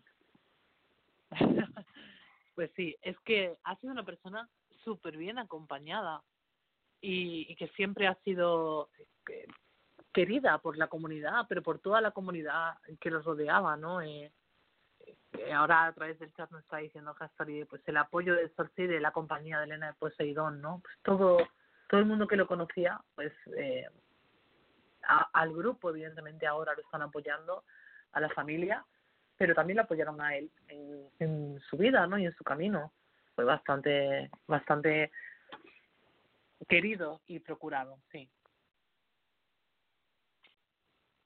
Me gustaría compartir con ustedes este correo de, de hace, pues ya un par de años, eh, que retrata mucho eh, lo, cómo era, ¿no? Esa, esa picardía y esa, esa familiaridad con la que siempre se conducía nuestro querido príncipe. Eh, dice así, siempre te tengo en mi mente, querido Eblis. Han pasado varios días sin gran cosa que comunicarnos. Yo pensando en Lita, y fíjense qué casual, es Lita 2015, perdón por el, el paréntesis. Eh, y justamente hoy estamos hablando de Yul y de Lita, ¿no? Eh, Continúo, perdón. Yo pensando en Lita, en la forma de realizarlo al aire libre con una buena celebración solar. Por otro lado, transcribiendo el tarot de los gnomos para la página de las hadas y traduciendo la naturaleza del alma, atendiendo la página de cocina Wicca. He pasado por días malos, por un cuadro viral y otros achaques concominantes, pero ya estoy mejor. Los dos ascensores estuvieron dañados por varios días y yo prisionero, porque no estoy para bajar y subir escaleras. Mañana sábado me toca clases con el grupo de primer grado que van por la mitad del curso. Ya les hablé de sus túnicas para la iniciación. Han aparecido varios jóvenes como para un nuevo curso, pero sinceramente por momentos me da por llevar estos dos grupos hasta su iniciación y dejar de dar clases a nuevos grupos. Luego lo reconsidero y pienso que esos jóvenes con sus proyectos me dan interés por la vida. Además es apenas solamente una tarde de los sábados. Los actuales alumnos se entusiasman tanto en mi casa donde cocinan y hacemos convivencia que se instalan desde el mediodía hasta la llegada de la noche, a veces siete u ocho horas. Inclusive a veces se han quedado de la se han quedado en la noche viendo películas y duermen aquí. Yo he desarrollado una estrategia. Cuando me siento fatigado, me voy a mi habitación y me acuesto a dormir. Los dejo allí haciendo lo que les dé la gana. Cuando me siento descansado, me levanto y los encuentro finitos. Felicidad la de la juventud que tiene resistencia para el trasnocho. ¿Alguna vez se han quedado el día siguiente, hasta la siguiente noche? Bueno, pienso que los magos y brujas de la antigüedad tenían siempre aprendices y asistentes con los que convivían y así se aprende mucho sobre la marcha, ayudando de paso en los menesteres de la casa. Creo que el ambiente de la casa tiene mucho feng shui, que la hace atractiva, porque mis cuatro nietos cuando vienen tampoco se quieren ir. Me dice un viejo amigo cubano que mi casa parece un bayou. Ya quisiera yo vivir en el bayou, como la canción de Linda Ronstadt.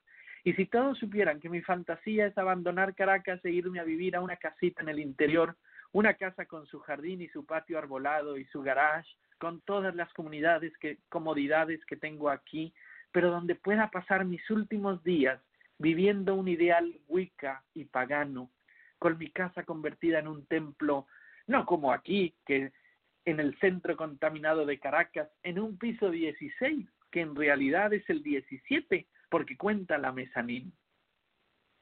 Es un pedacito de algunas de algunas comunicaciones que siempre mandaba, como pueden ver muy honestas, muy ricas, muy muy descriptivas y muy familiares, porque ante todo era un hombre de familia.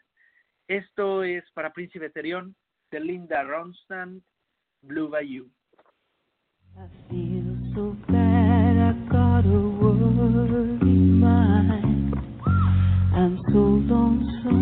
Since I left my baby behind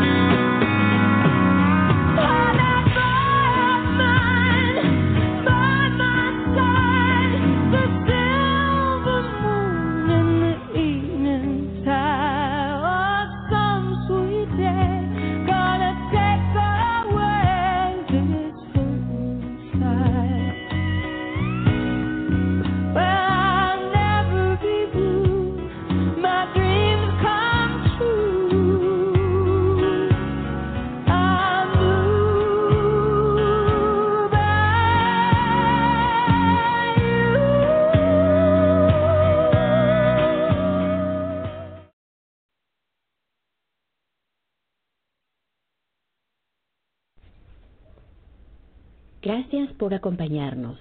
Esto es Voces Paganas. Pues ahí estaba esa canción que, tanto le gustaba a Trión y que tanto eh, tantas veces nos la refirió en sus mensajes y, yo creo que, le habría encantado que se la pusiéramos un día como hoy, ¿no? Igual con la que hemos abierto, que, creo que es la canción que, le hemos dedicado estos días en nuestros pensamientos también, ¿no? Yo creo que son canciones, bueno, que son alegres, como a él le gustaba la vida, alegres y entretenidas, ¿no, Elis? Fíjate además algo bien importante que mencionas, era muy musical, era muy, muy musical y era de todos los gustos. En su biografía mencionamos que era uh, cinéfilo, que, le, apasionado también de la música y así como en las películas, yo creo que en la música le gustaba de todo, de todo un poco, ¿no? Eh, nos recordaba la música clásica, eh, la, bueno, yo incluso, bueno, recuerdo haber platicado alguna vez de ópera, y, y de música eh, clásica, eh, pero yo creo que le gustaba de todo, incluso música en inglés, música en español, música en otros idiomas, en italiano, eh, en fin, en portugués, en, en otros idiomas, ¿no? Era una persona muy musical y, bueno, pues es que la música sin duda es alegría, la música es pasión, la música es diversión también y, es una forma de transmitir sentimientos y, de estar en contacto con nuestros sentimientos. ¿Qué te parece, Julio? ¿Qué te pareció esta pieza y, y, bueno, este tema de la musicalidad de Terión, que era muy música también? Pues una canción encantadora y por supuesto también la pasión de vivir que se tenía, ¿verdad? Ya sea enseñando, escribiendo, escuchando música, esa pasión que lo caracterizaba, eso es realmente emocionante y es un ejemplo para todos nosotros. A quien no le encanta la buena música, a quien no le encanta sentirse bien y acompañarse de estos buenos deseos. Así que hasta ahora este ha sido un episodio increíble, lleno de sentimientos, lleno de calidad humana y por supuesto con todos con todas aquellas personas que nos están escuchando y que están compartiendo ese sentimiento con nosotros. Esto me hace recordar que como comunidad también estamos unidos. Así que es bueno saber que esas hermanas y estos hermanos que están compartiendo con nosotros se nos unen en amor, en cariño y en respeto. Aira. Fíjate que incluso cuando eh, estaba malo, ¿no? Y no dejaba de trabajar estando malo. Y yo recuerdo veces que yo me ponía mala y me mandaba canciones para que pudiera trabajar aún estando mala porque él decía que nada podía detenernos, nada podía pararnos, ¿no? Ahora estaba recordando, creo que ha sido eh, Sol Cirela que lo ha compartido a través de Facebook en su nota, una nota extensa, muy, muy bonita, ¿no? Eh, ella decía, había veces que me llamaba solo para decirme que no sé dónde estás, que no sé nada de ti, que quiero escucharte, ¿no? Eh, y a nosotros eh, que estábamos en la distancia también nos escribía hace muchos días que no me escribes hace muchos días que no sé de ti eh, cuéntame qué estás haciendo yo estoy trabajando en esto en esto en esto en aquello eh, imparable no eh, incansable también. Una persona que que no paraba de hacer no y y de dar. Sí y creo que sobre eso es bien importante eh, en esto que mencionas, de, él siempre encontró la forma de transmutar, de transmutar eh, sus sentimientos y de canalizar incluso. Eh, hablábamos pues de cuando, pues no sé, tenía sus dolores de angina, tenía sus dolores de pecho o tenía sus gripas, tenía sus padecimientos de la diabetes, eh, de las articulaciones, etcétera, eh, ya en fechas, en fechas recientes, él siempre encontraba la forma de, transmutar eh, ese dolor y esos sentimientos para seguir adelante, ¿no? Porque además siempre tuvo como esa estrella del norte, que era la enseñanza, que era la educación, que era el conocimiento y el compartir del conocimiento, que lo ayudaron muchísimo. Y ahí, ahí hay ese otro gran, gran ejemplo de vida para todos nosotros y de trabajo, ¿no? Él siempre hablaba de su ética del trabajo. Eh, um, pues sin duda, sin duda muy, muy, muy especial, ¿no? Nos comenta, nos comenta la gente, nuestros hermanos y hermanas, en, en la sala de chat de la casita, sí, bueno, las hadas, y siempre nos dice y les cuento que hay una casita de cerámica, si no me equivoco, no estoy segura del material, pero que siempre sacaba en los rituales de peticiones para pedírsela a los dioses. Y allí está en su altar, muy linda, rodeada de árboles, de cascadas, de ríos, de paz. Su casita de hadas, dice Ángela. dice, imposible no llorar. Pero lloramos de felicidad y lloramos de, de gratitud porque eh, finalmente nos tocó compartir muchas, muchas cosas con él. Y, y sí, verdaderamente, como dice Jasoli, uno quedaba embobado con lo que nos decía, vengan a ver esto, eh, yo amaba ver los ballets, de esas puestas en escena de, de las obras, de las óperas, etcétera, ¿no? Y fíjate, eh, bienvenida, reverenda Eleya, Eleya Green Art, que nos dice, siempre compartía recetas eh, conmigo para mis malestares, ¿no? Sí, sí, era una persona que, que también le gustaba la sanación y, las recetas mágicas para curar, ¿no? No solo para disfrutar la buena comida, sino él, y así lo, lo podemos ver todos en Wicca en la cocina, él creía en la cocina mágica y, y se dedicó mucho tiempo a la cocina mágica y, y, es un gran legado el que nos deja de recetas. Como bien menciona Celeya, bienvenida, bienvenida a esta transmisión. Y bueno, pues es, es en verdad fantástico. A mí me gustaría que también en su honor eh, compartiéramos algunos detalles de Yul, de Liza, eh, que fíjense, o sea, estamos a unos días de, de vivir el solsticio y sin duda estas eran fechas muy, muy especiales para él, eran fechas que él eh, no solo esperaba siempre con ansias, eh, sino que gozaba y disfrutaba muchísimo. Eh, dice Jasoli, la cúrcuma la amaba y el orégano el orégano también, ¿no? Sus ingredientes, dos de sus in ingredientes favoritos y, y deja un gran legado. Era una persona que compartía mucho, que procuraba a los demás y, um, y bueno, que nos dejó muchas anécdotas. Eh, fíjate que, por ejemplo, en mi caso, pues yo lo conocí hace 10 años. Hace 10 años él llegó como mi alumno en, en Witch School, en lo que es Wicca Coreliana, pero la verdad es que se convirtió eh, en un gran maestro. Es de esos alumnos que, que enseña, eh, que, que terminó enseñando mucho más de lo que seguramente aprendió, y era un hombre que le daba la vuelta a, a todos los temas, ¿no? Porque él sabía de Wicca Coreliana, pero sabía de absolutamente todos los tipos de magia y sabía un sinfín, en innumerable de cosas, ¿no? Entonces, finalmente, eh, muy rápido yo creo que, eh, que de alumno pasó a ser mentor en mi vida y en la vida de todos los demás, ¿no? Sí, vamos a, a ver esas correspondencias, esa información de Yul.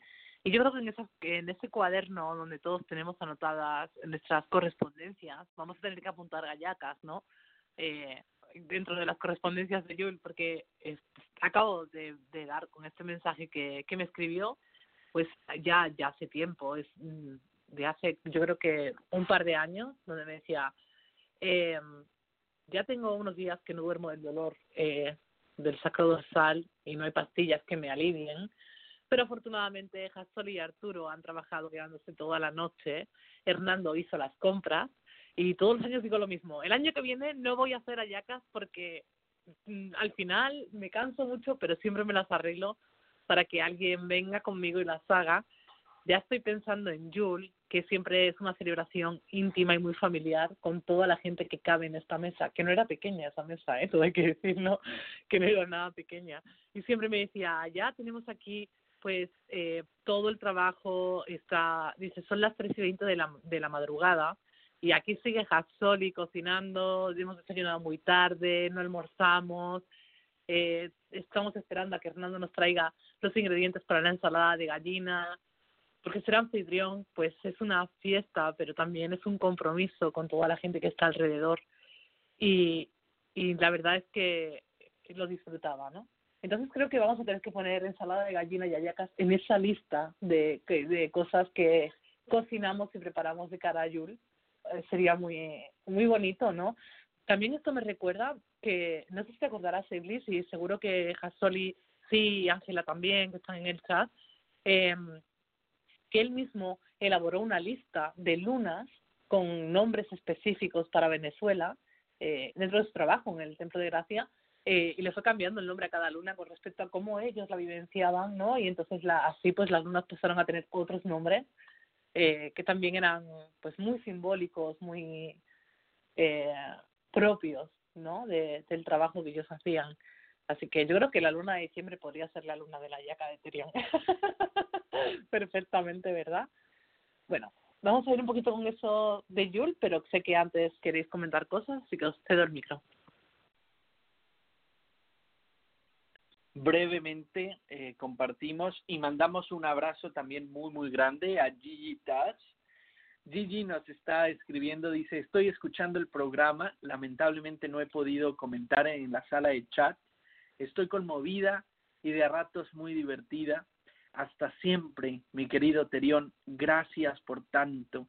Desde ahora, nuestro gran ancestro, te ganaste tanto amor, siendo siempre un incondicional.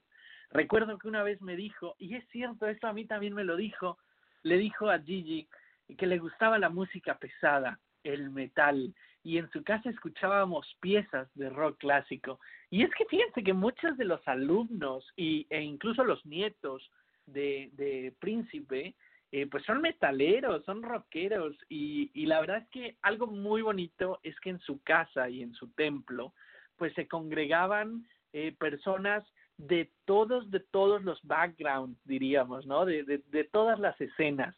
Se congregaban jóvenes y viejos, eh, se congregaban rockeros y poperos y, y salseros, eh, y de tal forma que era eh, una mezcla siempre muy rica y muy, muy interesante, lo que habla de, de una persona, insisto, polimultifacética, ¿no? Eh, que sabía eh, ser un buen anfitrión para todos, sin importar eh, cuáles fueran eh, en particular eh, o tus rasgos o tus aptitudes, etcétera. O sea, eh, yo creo que tanto las personas rockeras, metaleras, como los más poperos, disfrutamos siempre de su compañía y de su guía. Y esto es muy cierto. El rock también estaba presente en su vida. Eh, um, y bueno, pues eh, es fantástico. Gracias, Gigi, por, por esto. Y vamos, vamos con las correspondencias de Yul. Vamos a hablar de Yul, que a él tanto le gustaba. Bueno, pues sí, porque creo que, que es lo que toca, ¿no? Celebrado en el hemisferio sur el, el 21 de junio y el 21 de diciembre para el hemisferio norte es el solsticio de invierno. Es una fiesta solar, es el día más cortito del año, el momento de mayor oscuridad en el que el sol se encuentra en su punto más bajo y más cerca de la Tierra, regresando eh, ya hacia la primavera y el verano. El sol se queda cada día un poquito más en el cielo a partir del solsticio de invierno y los días se van alargando. La diosa mitológicamente da a luz y el dios sol renace trayéndonos su luz. Es el momento en el que el invierno se hace sentir y año tras año pues quemamos el tronco de Yule en una hoguera como regalo a los dioses. La diosa pues da luz al sol en la noche más oscura del año. Yule representa el renacimiento del dios pues de la muerte en Samhain y esta celebración eh, es realmente importante para todas las culturas.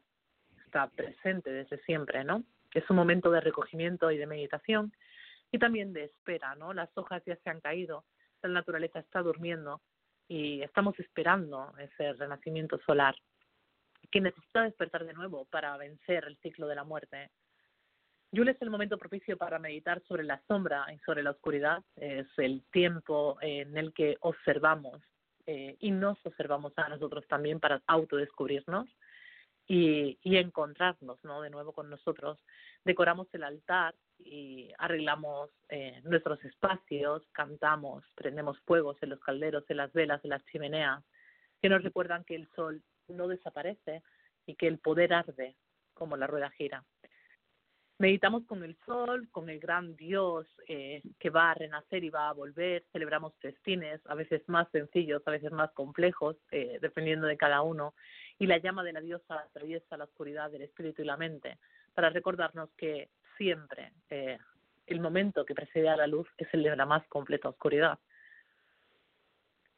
Simbólicamente planeamos nuestro futuro y colocamos cactus de yul y acebo en nuestras casas, el momento que nos recuerda que es el renacimiento puro y el trabajo es el de planear el futuro, atraer el amor, la felicidad, la armonía y la paz.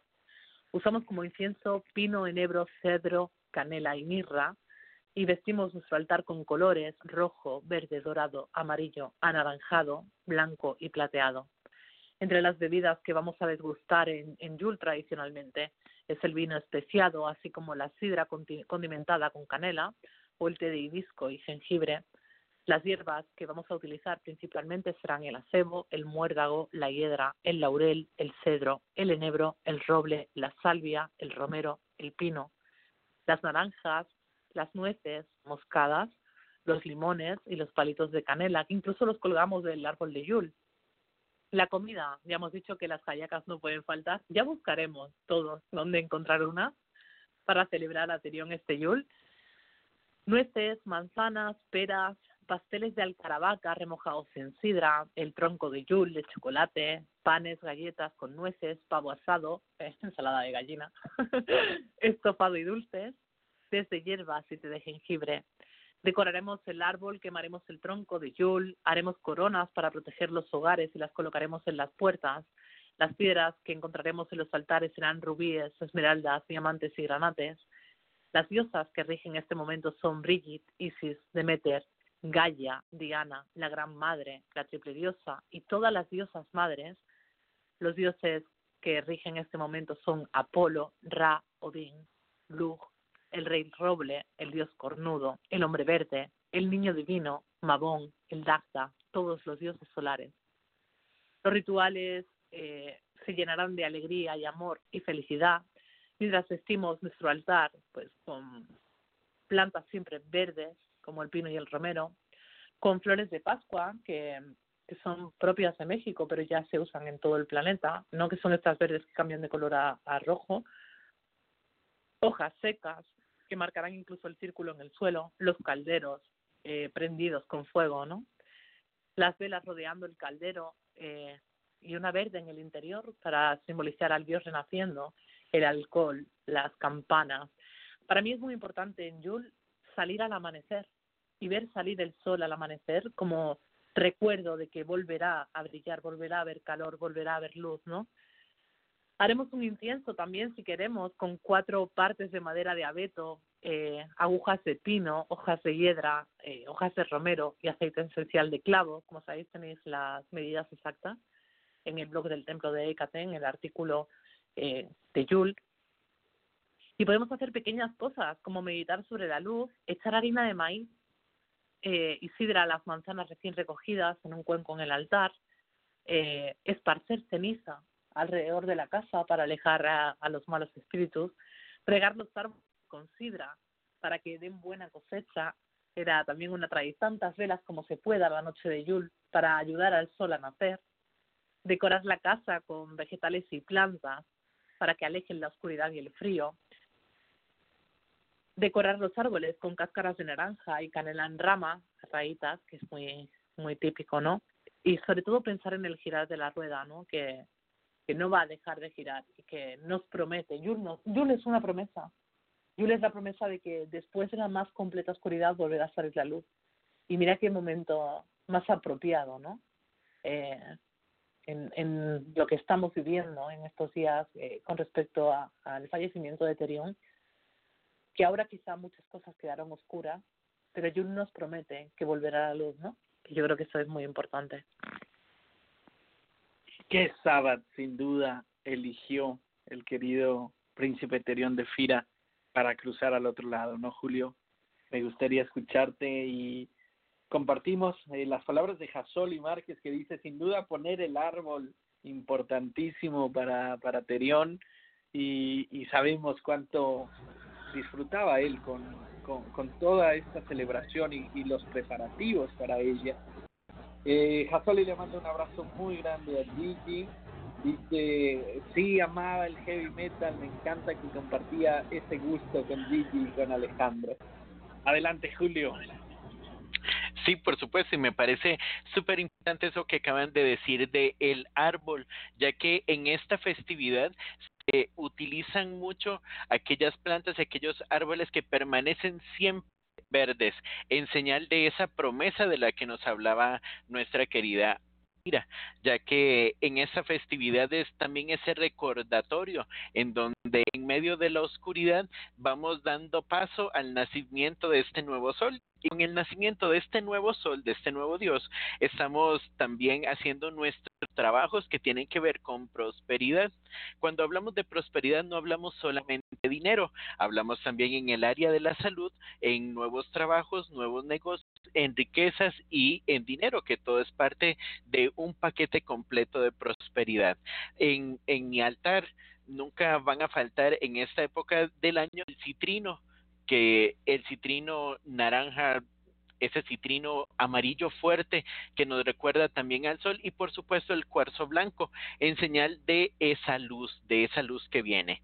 Sí, es bastante importante recordar que en esta festividad, aunque ahora se, se hace con las luces que vemos propiamente en la época de luz de siempre se muchas velas. Estas velas también para guiar el nacimiento de ese nuevo sol y verle a dónde tenía que llegar. Entonces me parece muy bonito también el poderlo recordar. Uno de mis inciensos favoritos que yo agregaría a esta lista es la mirra, ya que también en esta época del año se utiliza bastante y esta es una época propicia de deshacernos del el pasado darle pie a esto nuevo que renace y que vuelve también y tomar esas buenas energías. Una de mis cosas favoritas para esta celebración es hacer un toque de tambor para darle la bienvenida en la madrugada cuando está saliendo el sol, para darle esa bienvenida. Si acompaño mucho mi altar, también con bellotas, no sé cómo le dirán en sus países o si saben que es una bellota, pero me gusta mucho también colocarlas ahí. Aquí en Costa Rica mm, no, no encontramos el acebo, pero sí encontramos el pino. Entonces perfectamente podemos tener nuestro tronco de yul y ponerle encima nuestras velas. Por supuesto de color rojo, de color verde y de color amarillo o dorado, ya que son bastante representativas para esta fiesta. Más adelante vamos a ver con algunas otras curiosidades y algunas otras cositas que tenemos con esa festividad. Ay, Muchísimas gracias, Julio. Sin duda, en un momento más eh, vamos a regresar a, este tema. Mientras permitamos que la rueda gire y vámonos con Lita también para, para dejarlo registrado en el aire. Y fíjense, es que Lita también le encantaba. Bueno, ya nos, ya nos dirán en, en Templo Tierra de Gracia, quizá valdría la pena hacer una encuesta. ¿Cuál creen ustedes que era el sábado favorito de Terión? Yo tengo muy marcado por supuesto Yul, pero también Lita, fíjense qué curioso, siento que e, este solsticio en, en, en ambos lados de, de la rueda, en, en, ambas caras de la moneda, eran muy importantes para él. Y bueno, con respecto a Lita, por supuesto vamos a compartir eh, esto del de libro de las sombras del templo de Hécate y de Aira al Seret. Eh, por supuesto, en el hemisferio norte vendría siendo el 21 de junio, en el hemisferio sur justamente el 21 de diciembre. Recuerden que es, es una moneda con dos caras, es un mundo con dos hemisferios, el norte y el sur, de un lado eh, Yul, del otro lado Lita, pero los dos solsticios, ¿no? Finalmente el mismo solsticio, ¿no? Pues bueno, respecto a Lita, otros nombres de la misma festividad, Midsummer, Lethu, solsticio de verano, Noite de Swan en, en gallego, Nueche de San Juan en asturiano, Nit de San Juan en valenciano, eh, en fin, eh, San, San, Juan Gawa en euskera. En la tradición druídica irlandesa se le llamaba Mersham Reed. Esta fiesta estaba relacionada con el dios Manan MacLear, este, el dios del mar, y Aine, una diosa de la fertilidad. En la tradición druídica galesa británica se le llamaba Alban Hefin, luz de verano mientras que en la tradición germánica se llamaba Midsummer, relacionada con Friga. Estamos hablando de Lita, Liza. Astrológicamente, corresponde cuando el Sol alcanza el trópico de Cáncer y se trata del día más largo y la noche más corta del año. Y esto marca el inicio del verano. Aquí sucede alrededor del 21 de junio en el hemisferio norte, pero en el hemisferio sur está sucediendo ahora, el 21 de diciembre. Es el día más largo y la noche más corta del año. Honra al sol que está en su cenit, el punto más alto en el cielo. Gozamos del sol como dador de vida, luz y calor, pero recordamos también que si tomamos demasiado su energía, tendremos sed, tendremos quemaduras en la piel e incluso cáncer. Hay que respetar esa energía, ningún exceso es bueno. Liza era un momento muy importante desde el neolítico y así lo demuestran construcciones antiguas como muchos de los círculos de piedra, por ejemplo, el famosísimo Stonehenge, que está alineado con la salida del sol en el solsticio de verano. Liza fue una festividad mayor o casi siempre la más importante en todos los lugares antes de la llegada del cristianismo, cuando Garner estableció las bases de las festividades de la Wicca, Liza quedó en segundo plano como un sábado menor. No obstante, para los primeros pobladores de Europa, Liza era quizá el mayor festejo de la rueda del año. Se celebraba el intervalo entre la plantación y la cosecha, se construyen armas para la caza, se guardan piezas para el invierno, se empiezan a recoger los primeros frutos de las cosechas. La vida es tranquila, es agradable, hay que festejarlo con todo el mundo posible.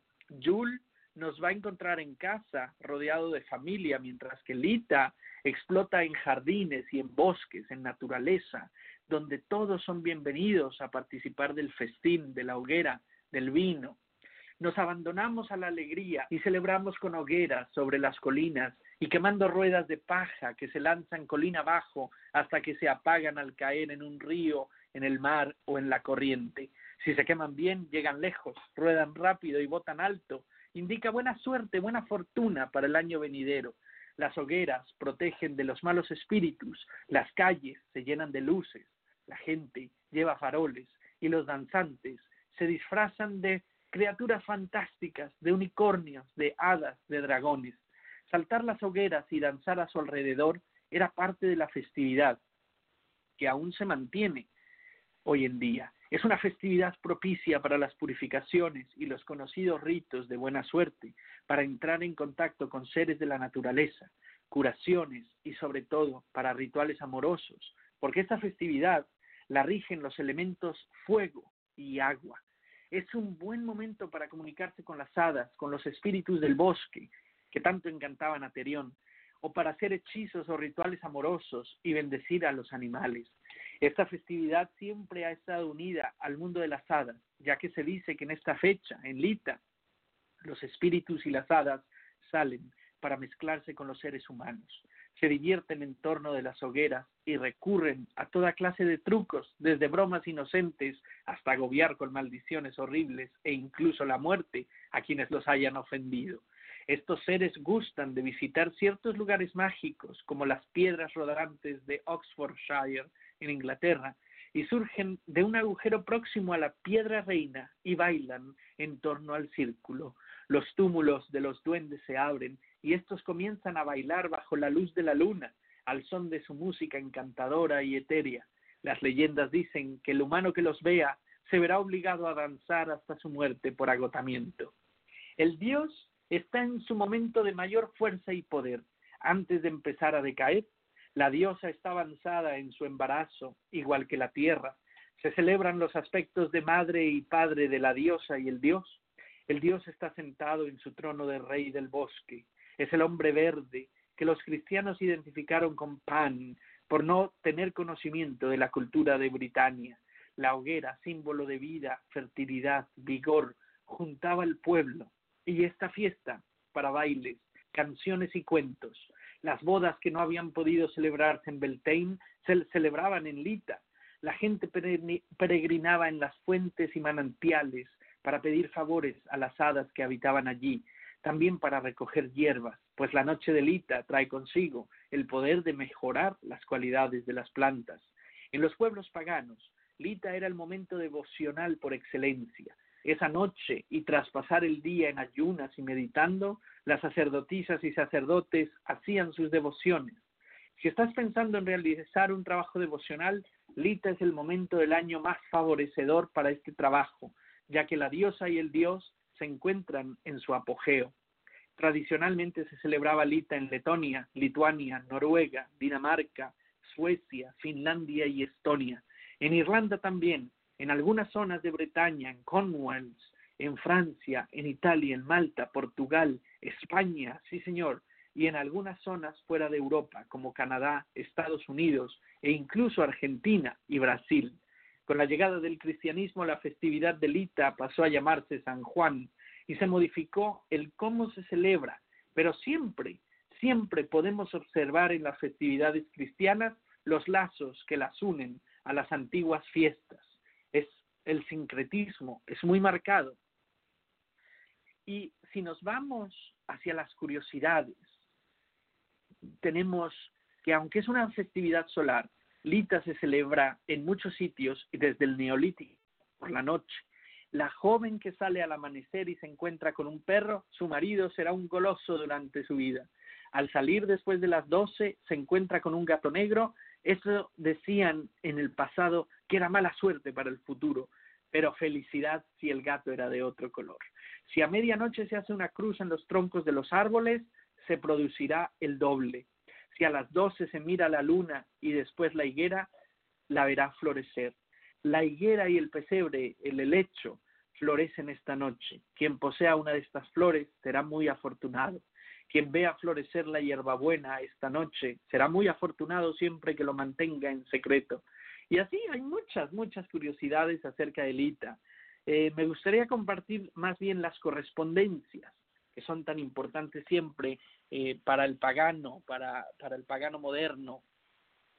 Eh, um, símbolos, el caldero, que es la diosa, la lanza, que es el dios, lita, correspondencia, significados, renacimiento, la época más fértil, el fin de la oscuridad, las velas, naranjas, marrones, amarillas, las hierbas, el muérdago, el rosal, el roble, lavanda, manzanilla, margarita, lirio, sauco, hinojo, espliego, hierba de San Juan, verbena, artemisa, camomila, manzanilla, azucena y ruda. Fíjense qué, abundante es la naturaleza eh, en esta época del año.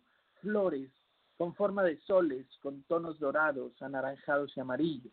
La comida, frutas frescas de jardines, fresas, el limón, la naranja, el melón, sandía, cerezas, eh, plátanos y verduras. Las bebidas, el agua fresca, los zumos, vino, té, infusiones con hielo, el frappuccino, actualmente, inciensos, limón, pino, rosa, tomillo, verbena, romero, benjuí, lavanda. Colores para las velas, rojo, naranja, verde, amarillo, blanco. La madera quemada, el roble.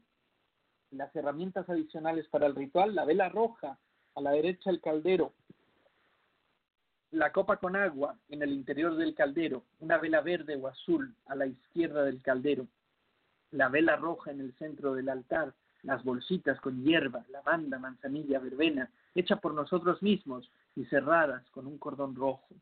¿Cómo decorar el altar en lita? Pues manteles rojos, flores, lazos rojos, amarillos o naranjas. Algunas personas ponen la runa sigel, eh, que es la runa solar. También podemos hacer una gran hoguera, en su defecto llenar la casa de velas. Las velas de platillo son ideales para trabajo iluminatorio en el interior de las casas.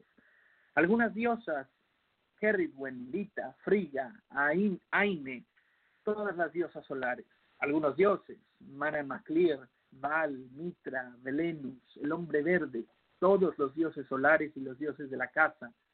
Animales, dragón, salamandra, de colores verde, dorado, azul, amarillo, las piedras, el jade, la esmeralda, el ojo de tigre, el jaspe, los cuarzos, el punto cardinal, el sur, los elementos regentes, agua y fuego, y los trabajos mágicos, cualquiera relacionado con los deseos, las nuevas etapas, los sueños por cumplir. Eh, buen momento también para usar las mancias, para crear nuestros propios sistemas de adivinación, hechizos, desarrollar metas mágicas. Es un momento ideal para meditar y pedir consejo a los guías. Así que bueno, recuerden que esto lo pueden encontrar en el templo de en el blog que finalmente eh, se alimenta del libro de las sombras del templo y de Aira al Seret. Así que todo, esta, todo esto lo pueden encontrar tanto para Lita como para Yul en templodeecate.es y esperemos pues que lo disfruten mucho y que sea de gran ayuda para todos ustedes. Voy contigo, Julio, Lita. Pues definitivamente si quiero agregar que en este blog del Templo de Hécate no solamente se van a encontrar esa información, sino está lleno de información maravillosa que les va a servir en todas las épocas del y estoy completamente seguro de que lo van a disfrutar así que todos invitados a darse un viaje por ese maravilloso mundo del blog del templo de Hécate. Sí definitivamente también utilizo el cuarzo rosa en esta festividad. Estoy listo para hacer mis trabajos de amor y por supuesto siempre es el momento propicio para reafirmar nuestros votos con el Dios y con la diosa, nuestra dedicación y nuestro amor hacia ellos también. Sí me gusta mucho utilizar también las frutas secas y también todas aquellas frutas de temporada que tengan su semilla adentro. Por eso se, se estaba mencionando entre ellos el melón, el limón y la naranja, ¿verdad? Que puede utilizados también en esta festividad. Sí, entre las cosas que más, aparte de, de, mi vela roja, verde y blanca, utilizo una celeste que también se dice de que el color celeste está asociado a el embarazo y a la fertilidad. Entonces, son cosas que siempre utilizo en mi altar paralita. Sí, es bastante importante recalcar el agua y el caldero, ya que son estos símbolos, ¿verdad?, que vamos a utilizar también con mucha frecuencia paralita. Sí, siempre recordarles de que cuando no tenemos alguno de estos elementos podemos recurrir al resto de las correspondencias, no nos quedemos sin celebrar, no nos, no nos limitemos a festejar por alguna situación o algo que nos haga falta, ya que siempre hay algo que se pone con el corazón y eso es más importante todavía a la hora de festejar, ya que le estamos poniendo de nuestra energía y de nuestro amor propio delita también. Aira, Eblis. Muchísimas gracias, Julio, y saludamos también a Ángel Escalante que se une a la transmisión, eh, que nos va a escuchar también en diferido. Espero en verdad que, lo disfrutes mucho, Ángel. Eh, nos, nos comenta eh, que es hermoso haber hecho un programa in memoriam y que estas cosas sin duda honran a, a Príncipe, a Príncipe Terión y nos unen como comunidad.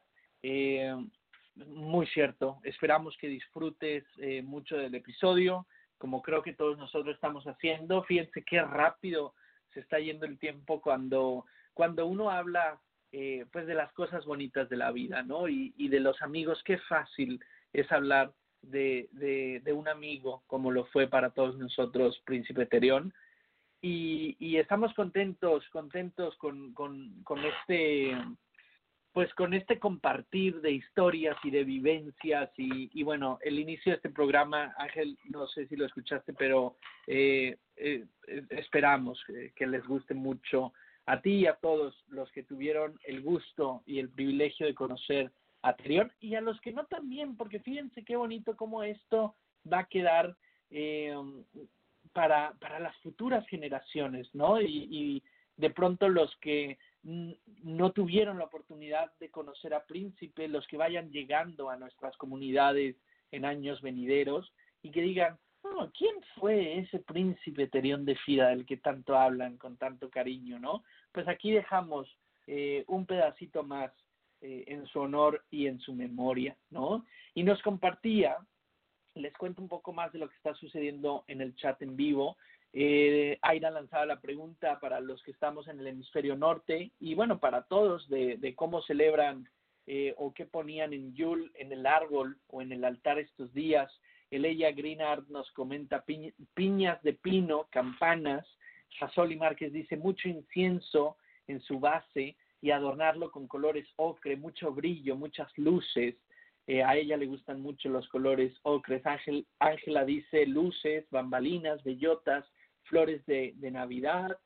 Y, y, bueno, en el altar piñas de pino y un pequeño tronco de pino con velas, dice Leia Grinard también, por supuesto. Eh, respecto a la pregunta que hacíamos de cuál habrá sido eh, el sábado favorito de, de Príncipe Terión de Fira, eh, nos comenta Ángela que, es, que al parecer hay un o habría un consenso, consenso de Samhain y Yule. Nos dice Hasoli Samhain, pero Beltane también amaba la celebración de Unión de los Dioses y sí, sí, sí, yo sigo dividido eh, entre Yul y Lita, precisamente, eh, aunque veo en cada sábado, y sin duda ustedes me acompañarán, eh, que él sabía, ¿no?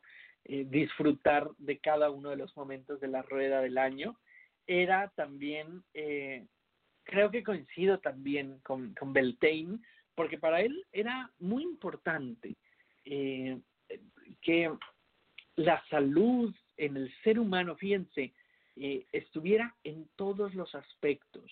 Y un aspecto muy importante y que también Terion era célebre hablando de eso, eh, pues era precisamente el de la creatividad, el del el placer, el de la sexualidad, ¿no? Y era una persona, un maestro maravilloso con el que se podía hablar de todo.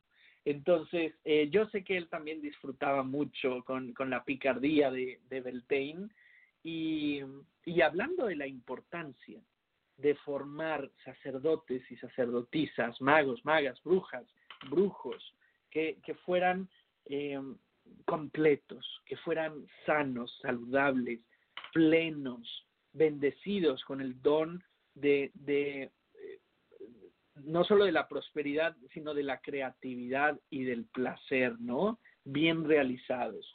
Así que bueno, pues seguimos en este debate entre Beltane, Samhain, Jules, Lita. Eh, algún, algún día descubriremos cuál fue. Eh, voy contigo, Aira. Voy a compartiros eh, prácticas, porque, porque Terion siempre nos decía que la práctica, ah, por la práctica se va al camino, ¿no? Y, y es verdad. Entonces, queremos, si queremos celebrar ahora, tanto en Lita como en Yul, eh, en nuestro trabajo, creo que hay dos o tres rituales muy facilitos que todo el mundo puede hacer y que realmente nos van a venir muy bien y estoy pasando las páginas de mi libro de sombras de uno de ellos para compartiros pues algo muy sencillo. Por ejemplo, para que fluya el dinero, para que el dinero llegue a nuestra vida. Espero que tengáis donde apuntar y si no ya sabéis que luego en diferido lo podéis buscar. Vamos a hervir en una cazuela, en un caso en la cocina, siete monedas en dos tazas de agua, siete monedas en curso eh, en una taza, en dos tazas de agua. Y una vez que haya empezado a hervir, retiramos del fuego y añadimos una cáscara de naranja, un palo de canela entero y vainilla. Yo nunca le pongo vainilla, tengo que reconocer que yo le pongo clavo, cardamomo y laurel. ¿Vale? Entonces, una cáscara de naranja, un palo de canela y vainilla o laurel, cardamomo y clavo. Lo volvemos a poner a hervir de nuevo y una vez que rompa el primer hervor, lo retiramos, lo dejamos enfriar. Lo echamos en un atomizador, de esos que hacen con dos deditos de mosca o cualquier otro alcohol para que lo mantenga.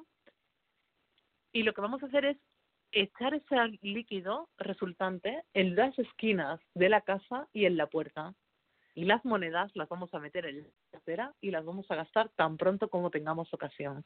Eso nos va a asegurar que durante el resto de, del año civil el dinero no va a faltar en nuestra casa. Otra de las cosas que creo que es muy importante es el, contacto con lo psíquico. Entonces, esta es mi receta del té del sueño psíquico y que nos puede servir para, para encontrar muchas cosas, ¿no? Eh, y para hacerlo necesitaremos eh, una cucharadita de pétalos de rosa, media cucharadita de flor de artemisa, una cucharadita de hierbabuena. Yo tengo que reconocer que le pongo dos porque a mí me gusta el sabor de la hierbabuena. Media rama de canela y una pizquita de laurel molido. Lo ponemos en un bote de cristal y hacemos un té con ello, eh, añadiéndole agua hirviendo. Lo dejamos reposar, le añadimos miel y nos lo bebemos. y esa noche tendremos sueños eh, que nos revelarán respuestas, ¿no? Así sea a algo que tenemos en la cabeza o a alguna pregunta que no hemos aprendido a formular. Yo siempre digo que los sueños son respuestas a preguntas que no sabemos formular. Pero, pero nos suelen venir bien y nos suelen ayudar. Y otra cosita que podemos hacer ahora eh, para el resto del año para favorecerlo y que podemos ir potenciando eh, mes a mes o sábado sábado eh, como, como queramos, ¿no?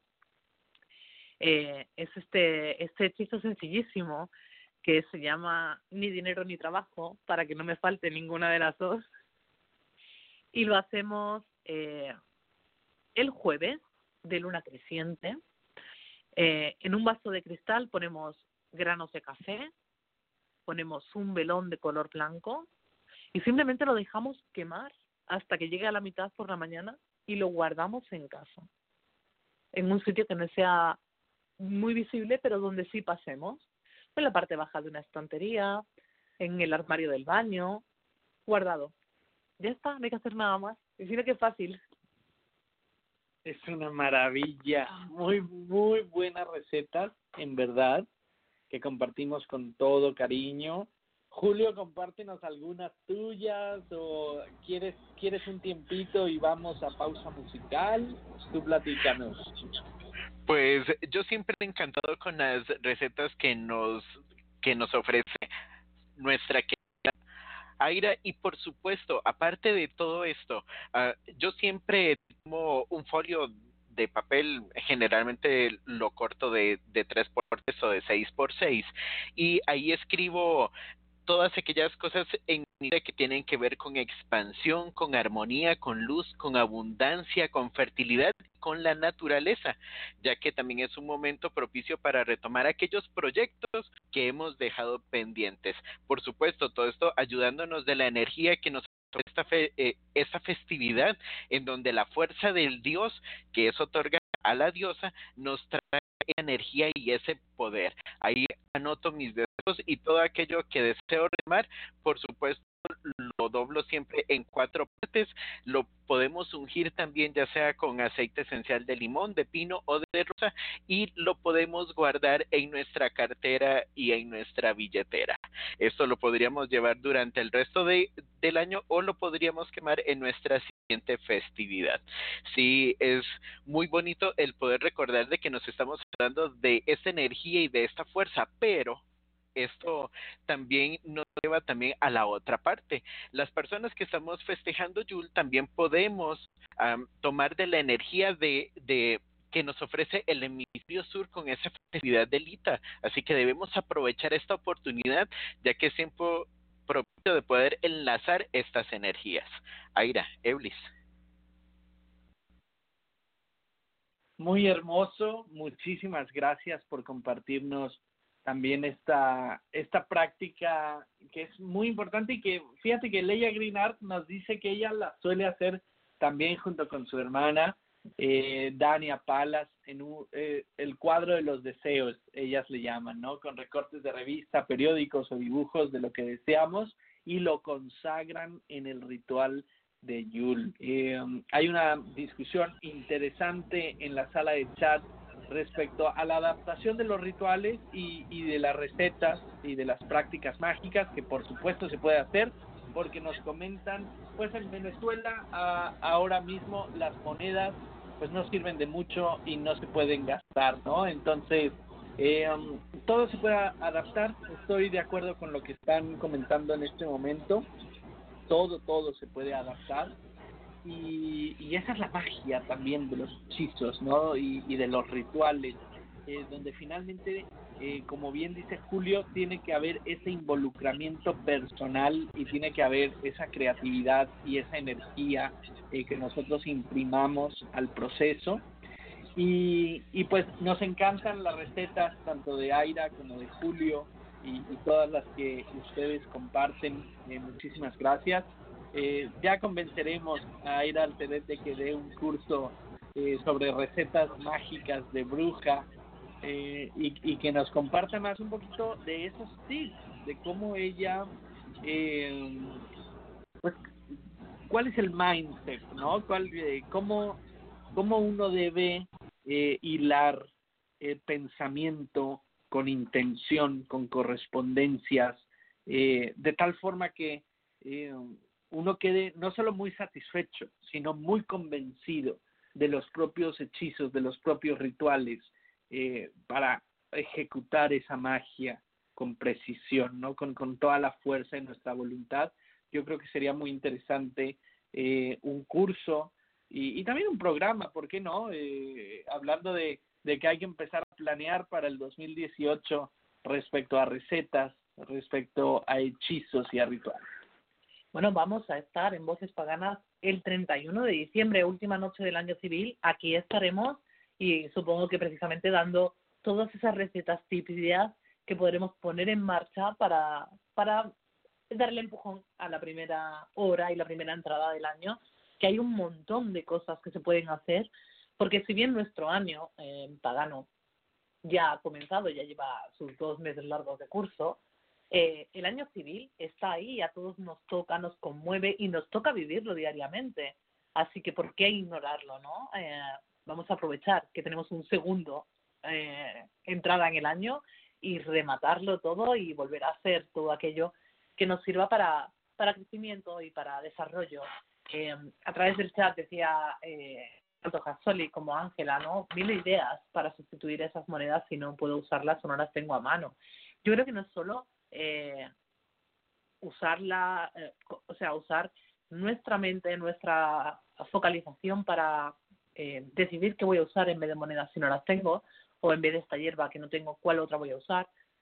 Aprovechemos también que somos una comunidad muy grande para pedir a otra persona que nos ayude a hacer el trabajo, que no cuesta nada.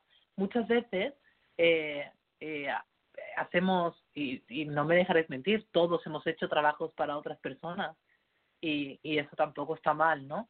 Eh, lo que sí es importante es a la hora de, una vez que hemos hecho nuestro trabajo, nuestro hechizo, pues mantenerlo uh, en silencio, ¿no? No ir contando lo que hemos estado haciendo o dejando de hacer. Que eh, yo uso mucho una frase, mis estudiantes están hasta la bola de escuchármelo decir, magia compartida, magia perdida.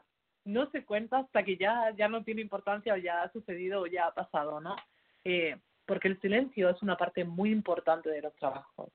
Pero yo creo que, compartir ese necesito que hacer esto, ayúdame, o ayúdame a buscar una correspondencia, siempre es bueno, siempre es positivo. Apoyarnos en la comunidad y, y eso siempre es enriquecedor y siempre nos sirve, ¿no?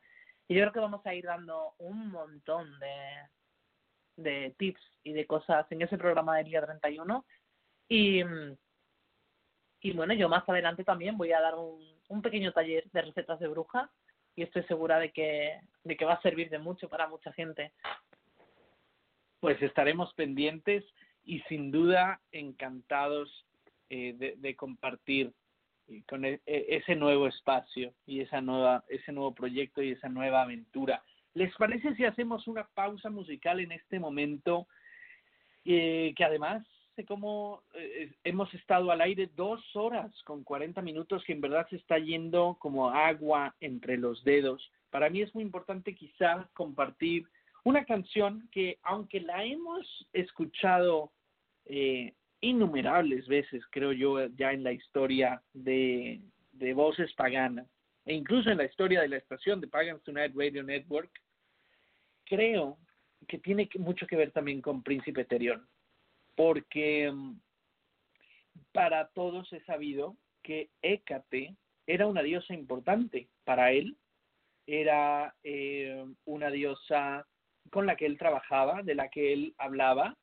Y bueno, eh, mencionamos en su biografía que es una diosa, eh, perdón, en su biografía que Príncipe era un apasionado de la Grecia eh, y del mundo clásico. Y bueno, sin duda, Hécate no es ajena a Grecia, ¿no? O más bien, Grecia no es ajena, no fue ajena a Hécate. Y, y bueno, por todo lo cual, sin duda, creo que estarán de acuerdo, sería muy bonito eh, ponerle a, a Príncipe Terión, que nos acompaña hoy en espíritu, eh, esta, esta canción, en su honor. En su honor vamos a escuchar a Wendy Rule interpretando y Hail Hécate, Príncipe Terión de Fira. Ya volvemos.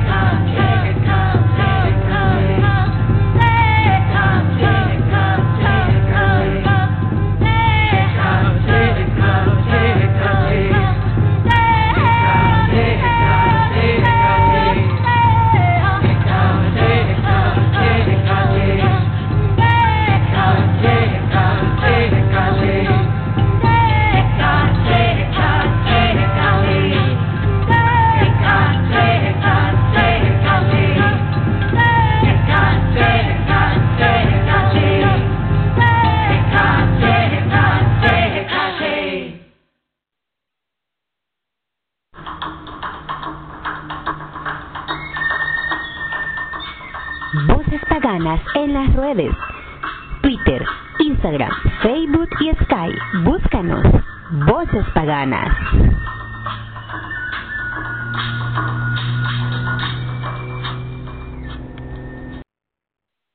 Estamos de regreso en el programa, en el episodio número 150 de Voces Paganas.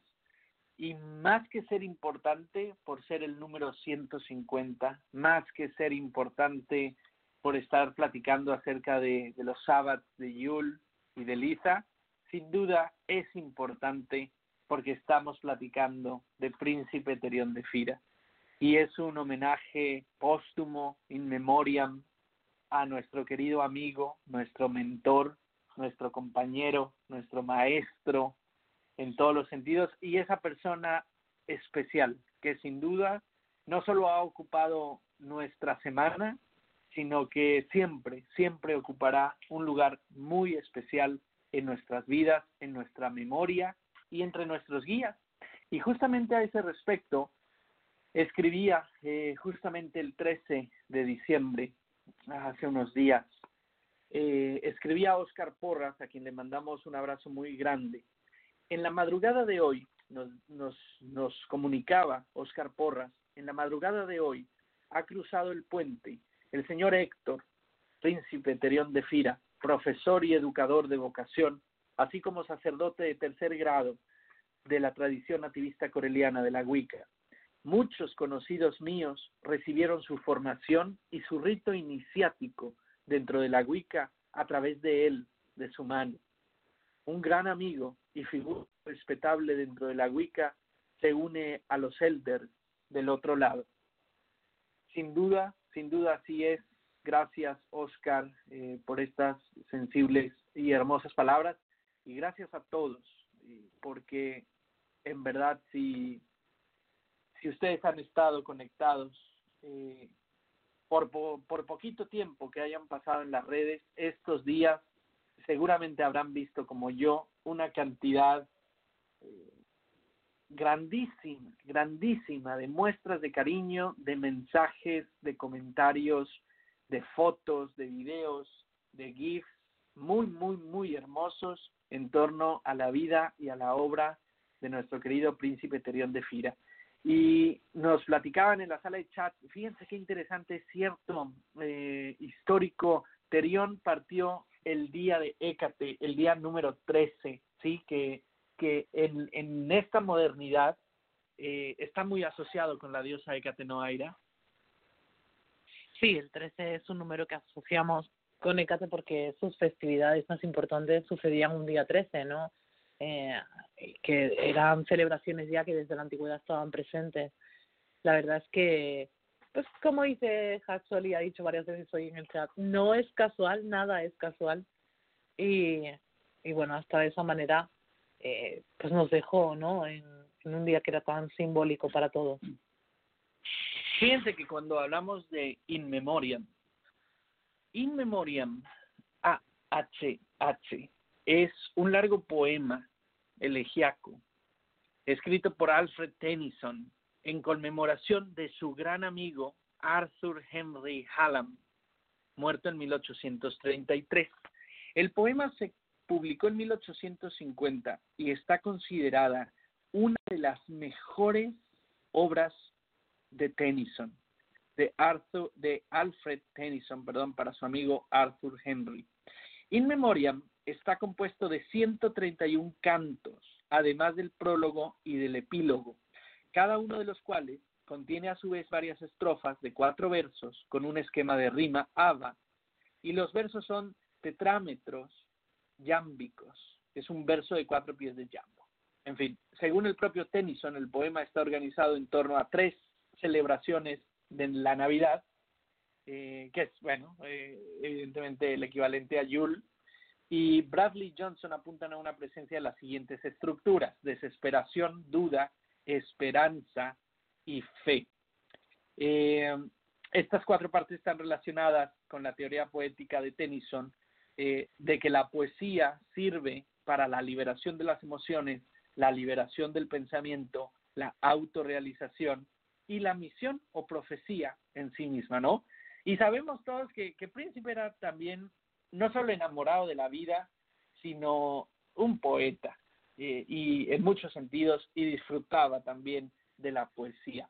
Así que yo encontré un, uno de estos eh, cantos que está traducido al español el, em, eh, me parece que es el número 50, que en esta estructura que estamos platicando vendría a ser eh, o vendría a entrar dentro de la estructura de la duda, que es dentro de todos los cantos cuando la mente controla al sentimiento. Y bueno, in memoriam, príncipe Terión de Fira, queremos compartir este poema número 50 con todos ustedes de Alfred Tennyson, escritor inglés. Permanece a mi lado cuando se apague mi luz y la sangre se arrastre y mis nervios se alteren con punzadas dolientes y el corazón enfermo y las ruedas del tiempo giren lentamente. Permanece a mi lado cuando a mi frágil cuerpo le atormenten dolores que alcanzan la verdad. Oh maníaco, siga esparciendo el polvo y la vida furiosa siga arrojando llamas. Permanece a mi lado cuando vaya apagándome y pueda señalarme el final de mi lucha y el atardecer de los días eternos en el bajo y oscuro borde de la vida. Permanece a mi lado cuando el camino se acabe y lo recorrido no sea más que un recuerdo, un instante suspendido en el tiempo, en la eternidad, y la verdad me alcance y la vergüenza se rinda. Permanece a mi lado cuando todos se hayan ido y la soledad me amenace y la oscuridad me envuelva, cuando el sonido de tu voz sea el último nexo con la vida y tus ojos me miren y tus labios me besen. Permanece a mi lado cuando la vida me deje y no pueda cantar y no pueda gritar, cuando las olas del mar no me lleguen y la brisa desprenda la verdad de mis días.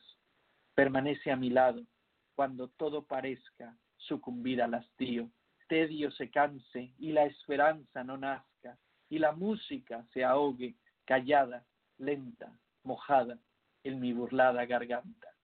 Permanece a mi lado para no perderte ahora, para quererte siempre y así protegerte de la llama incandescente que derriba las puertas y aplasta las vidas, dejándolas muertas en espantosa huida. Alfred Tennyson, poema número 50, In Memoriam. Con todo cariño, para Príncipe Trión de Fira. Voy contigo, querido Julio. Pues con todo esto, no nos queda más que decir gracias. Gracias por lo que hemos vivido hoy, gracias por lo que hemos aprendido, gracias por haber hecho este programa tan especial lleno de memorias, de anécdotas, de enseñanzas, de ejemplos de vida. Y eso es lo que nos llevamos con nosotros en memoria al príncipe Terión, ya que ha sido tan importante el poder tener esas remembranzas y que esas otras personas que también hacen de este programa tan, tan importante, y hablo de usted que nos escucha, que también esos bonitos recuerdos que avivar en su vida y en su corazón.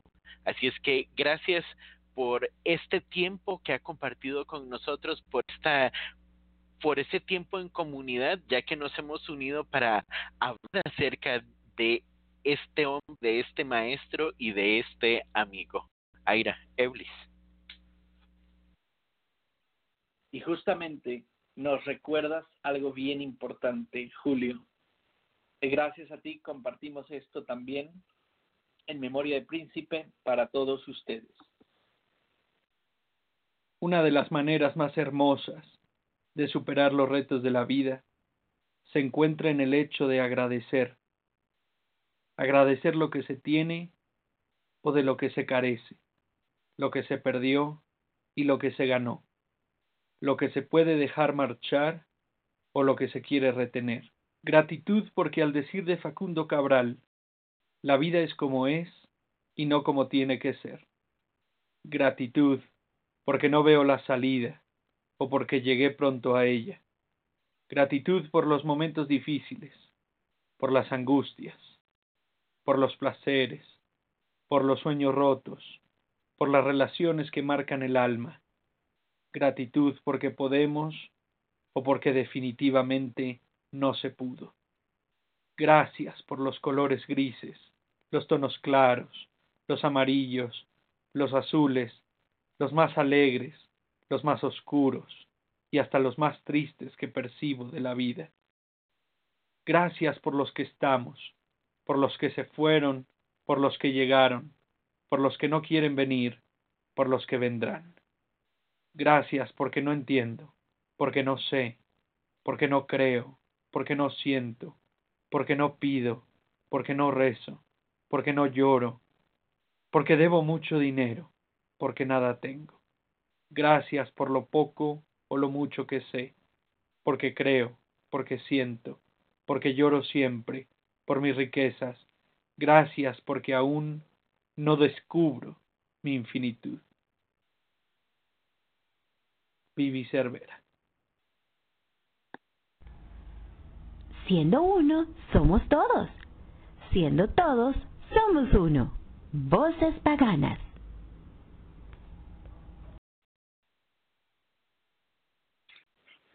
Y gracias a ustedes también por escucharnos y por compartir con nosotros eh, pues estos momentos en los que estamos no solo platicando del solsticio, Yul en el hemisferio norte, Lita en el hemisferio sur, sino más importante, eh, hablando de la vida de nuestro querido amigo Príncipe Terión de Fira, eh, pero conectándolo todo muy bien, ¿no? Conectando como eh, todos los puntos de, de la celebración, de, de, las celebraciones de Yulilita, con los propios puntos de celebración de la vida de Terión, ¿no? Y de una manera además, pues mágica, acompañado por, por todos ustedes eh, um, que, nos acompañen en, en, vivo a través de la sala de chat o que nos van a acompañar en diferido más adelante también mándenos sus comentarios y, y sigamos compartiendo la memoria la memoria del príncipe no eh, de este príncipe de la magia ¿no? que, que, que tuvimos a bien conocer fíjense eh, um, hablaba de que yo lo conocí hace 10 años y si lo pienso en términos de rueda, fueron 10 ruedas en las que él nunca, nunca dejó de celebrar. Como hemos platicado algunas veces con mayor opulencia que otras, eh, porque además fíjense de qué 10 años estamos hablando. Estamos hablando de los últimos 10 años que en la historia de su país eh, pues han sido complicados, eh, o mucho más que, complicado se queda corto. Eh, um, y sin embargo, hablando de el ejemplo eh, que, que, como buen maestro Terión siempre daba, aunque fuera con arroz y agua, y fíjense que estamos hablando de un apasionado de la cocina, ¿eh? Eh, de un apasionado de las celebraciones, de la cocina mágica, de los festines, de los banquetes, y él aún así nunca dejó que, que de pronto los problemas de la vida diaria eh, se interfirieran con su devoción y con la celebración de los ciclos del tiempo y de los ciclos de la naturaleza. Ese es un importantísimo, importantísimo ejemplo para todos nosotros, especialmente para todos nosotros los que estamos fuera de Venezuela, eh, um, eh, donde de pronto, pues sí, la vida nos puede presentar con muchas excusas, ¿no? No tengo tiempo, no tengo dinero, no tengo con quién, etcétera, pero debemos aprender a superarlas, a darse cuenta que una excusa eh, no es nada más que falta de interés, que quien tiene interés siempre va a encontrar la forma, siempre va a encontrar la manera, ¿no? Fíjense qué importante en verdad enseñanza. Y, y entonces, bueno, a, tuve la suerte, tuve la fortuna de vivir 10 eh, ruedas del año con él, de acompañarlo, de acompañarnos. Eh, a través de las cartas, de los mensajes, de los correos electrónicos, etcétera, y, um, y de, de, tal forma que, me tocaron 10 de cada celebración, ¿no? Y, y, bueno, es una cosa fantástica, de en verdad un apasionado de las celebraciones, traductor de Ritual en Teoría y Práctica, que finalmente es un libro que habla sobre los sábados y los esbats, y que aporta un ritual eh, con tres variaciones del acto de poder, eh, así que te sirve hasta para tres ruedas. Y yo sé que él la, los hizo todos y después con su creatividad obviamente escribió muchos, muchas variaciones y muchos rituales de su propia cuenta y, y lo celebró, lo celebró de una y mil maneras, porque era un maestro en Wicca Coreliana, pero también era un maestro en, en todo tipo de magias, ¿no? Y, y disfrutaba de todos los caminos. Algunos en los mensajes que ha habido esta semana, pues lo mencionan como, como mago ceremonial, lo mencionan como mago del caos, lo mencionan eh, como telemita, eh, en fin, o sea, porque así era Terión, era un hombre de muchos intereses, eh, muy inteligente, eh, que leía bastante, además, que platicaba bastante y participaba en muchos foros, en muchos grupos, de tal forma y de tal suerte, eh, pues, que pudo probar un poco de todo, ¿no? Y eso es también importantísimo eh, para nosotros eh, como ejemplo y, como como recordatorio, ¿no? Que estamos ahí para vivir y para experimentar, ¿no? Y él que era tan helenístico y tan griego, pues qué importante eh, recordar siempre lo mucho que tenemos por vivir, por vivir, vivir. Y no hay mayor homenaje para las personas que cruzaron que continuar viviendo y vivir plenamente, eh, siempre a lo mejor de nuestra capacidad, de, siempre para el bien propio y personal y de nuestras casas y familia, pero también el bien de la comunidad, también el bien eh, general, el bien de la humanidad, ¿no? Y como mencionaba Aira cuando inició este programa, tratar de dejar el mundo un poquito mejor de lo que lo encontramos. Y creo que ahí eh, es otra misión cumplida, otra cosa de la que puede estar muy orgulloso Príncipe Terión y todos los que lo conocimos, porque finalmente, eh, en la mejor de sus capacidades, fue un gran padre, un gran eh, abuelo, eh, un gran esposo para sus diferentes parejas, eh, um, seguramente un muy buen vecino, un muy buen amigo, por supuesto, un gran mentor.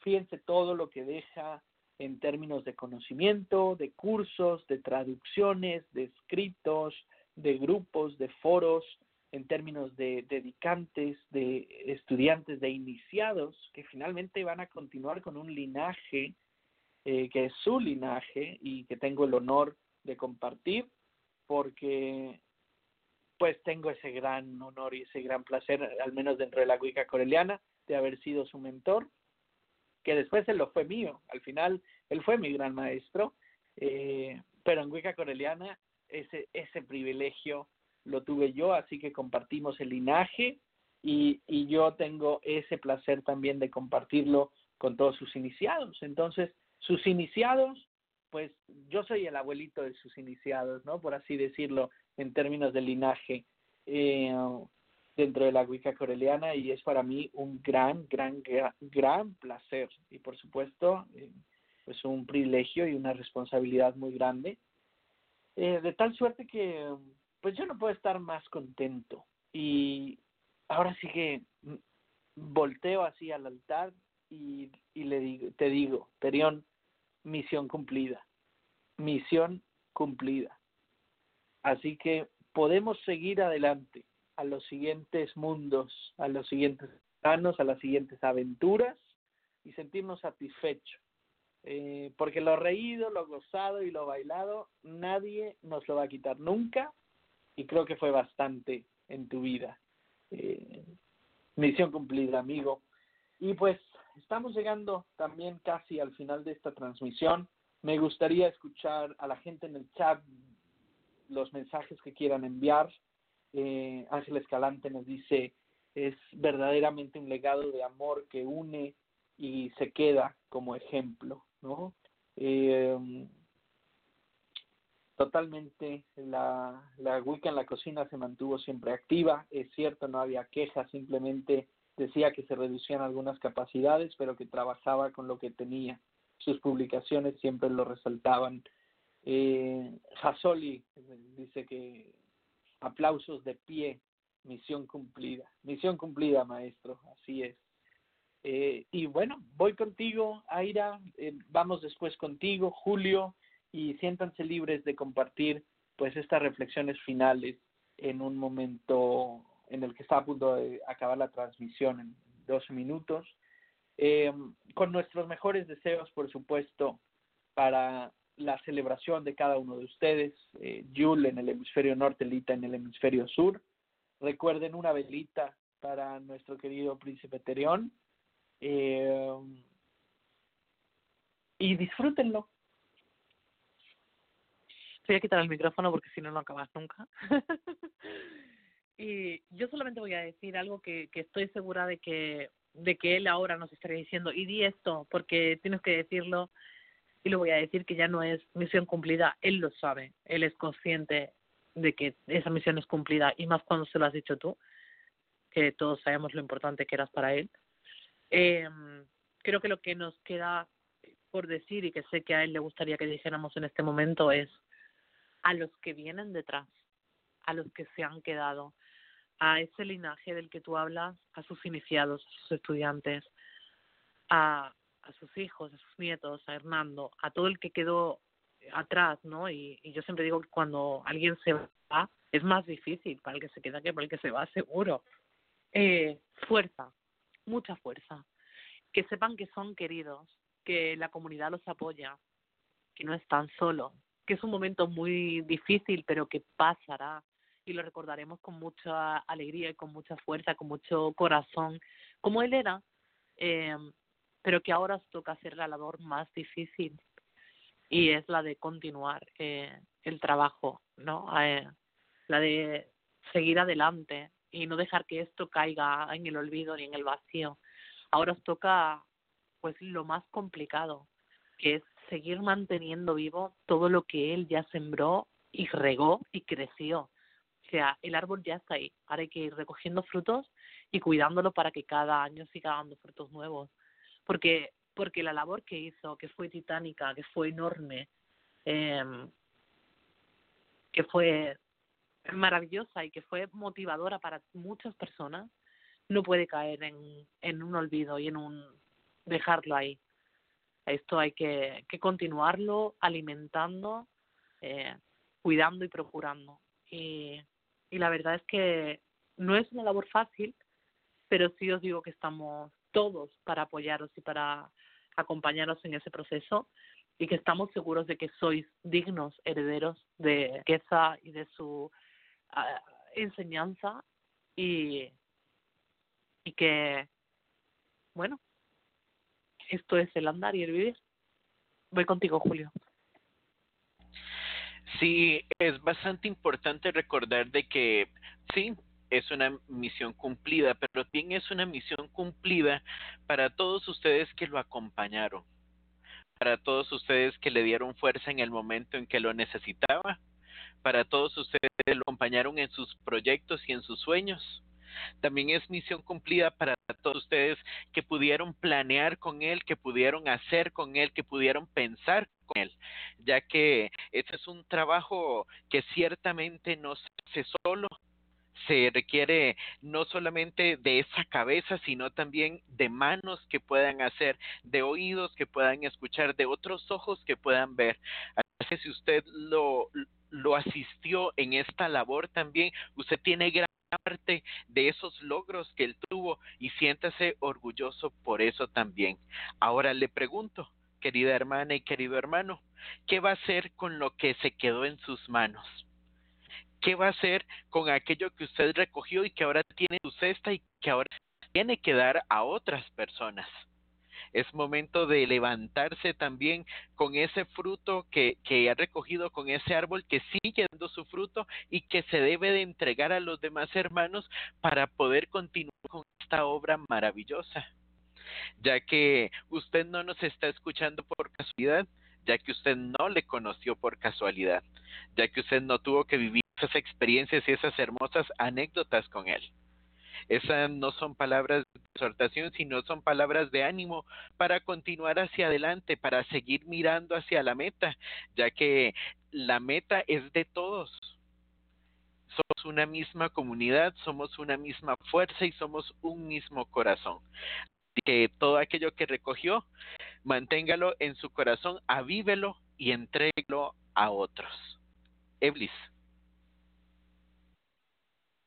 Gracias, Julio. Gracias, Aira.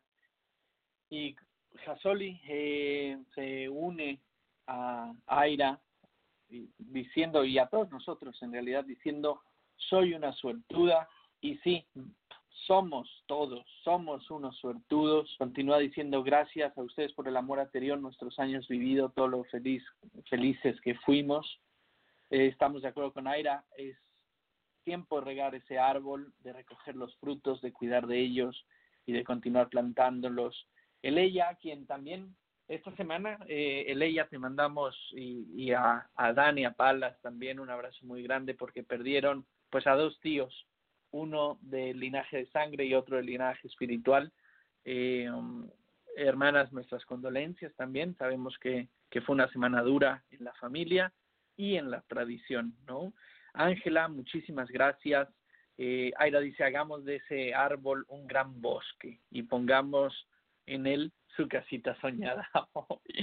eh, sí, mm, eh, besos de Eusebio, de Ángela, de Jasoli, eh, y bueno, pues muchísimas gracias a todos. Nos despedimos con una última canción.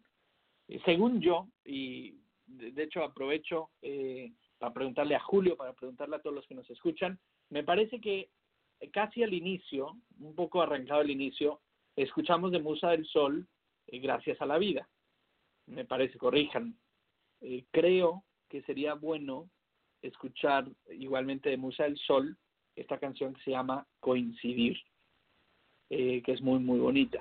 Muchísimas gracias a todos por acompañar esta transmisión en vivo eh, en memoria del príncipe Terión de Fira, también platicando sobre Yul, sobre Lita. Gracias a los que nos acompañaron en vivo, a Ángel Escalante, a Aira, Eusebio, Jasoli, Eleya, Julio, eh, a todos los que no pudieron conectarse, pero que sabemos porque se están comunicando a través del evento en Facebook, que están en vivo y en directo. Muchísimas gracias eh, por sus mensajes, a Gigita, eh, por supuesto, gracias a los que en el transcurso de la semana han publicado cosas muy bonitas, a Solfiré, a Hernando, a Eusebio, por supuesto, a Oscar Porras, eh, a, a Giovanna y bueno, a todos, a todos, a todos los que, los que han publicado, gracias a los que escucharán diferido. Nosotros eh, estaremos aquí el próximo domingo faltan dos semanas para terminar este año. Eh, las, los dos domingos vamos a estar transmitiendo, eh, va a ser muy mágico, el domingo 24 de diciembre, el domingo 31 de diciembre y señores, se acabó este año calendario eh, y obviamente nuestros, nuestros mejores deseos para todos en, en sus casas, en sus familias, en sus círculos. Y estamos en contacto. Nos vemos el próximo domingo. Gracias por asistir a este sensible y sencillo homenaje a un muy querido amigo, hermano y mentor, Príncipe Terión de Fira.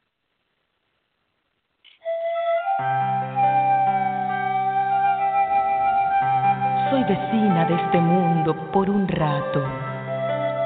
Y hoy coincide que también tú estás aquí coincidencias tan extrañas de la vida. Tantos siglos, tantos mundos, tanto espacio y coincidir.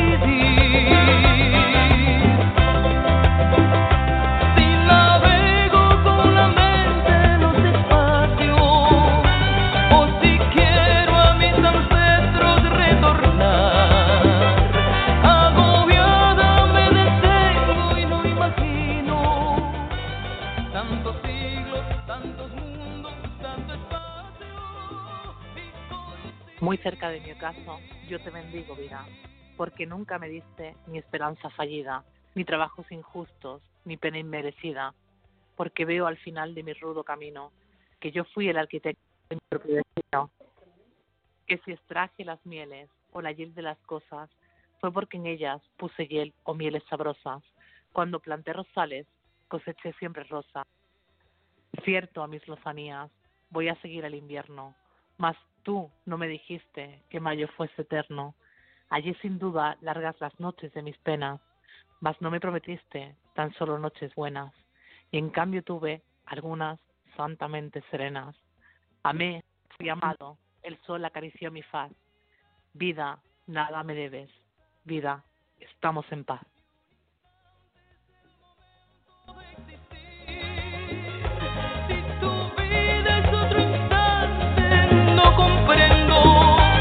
Tantos siglos, tantos mundos, tanto espacio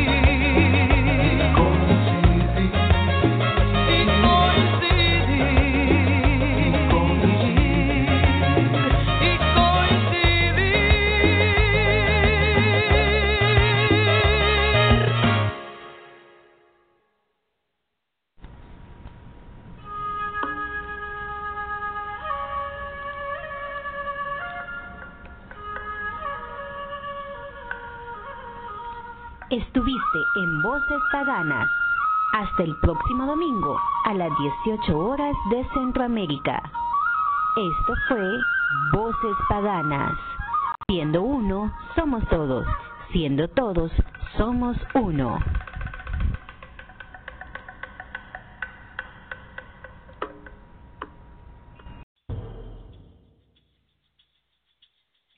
Listening to Pagans Tonight. Pagans unite on Pagans Tonight. Many paths, one network.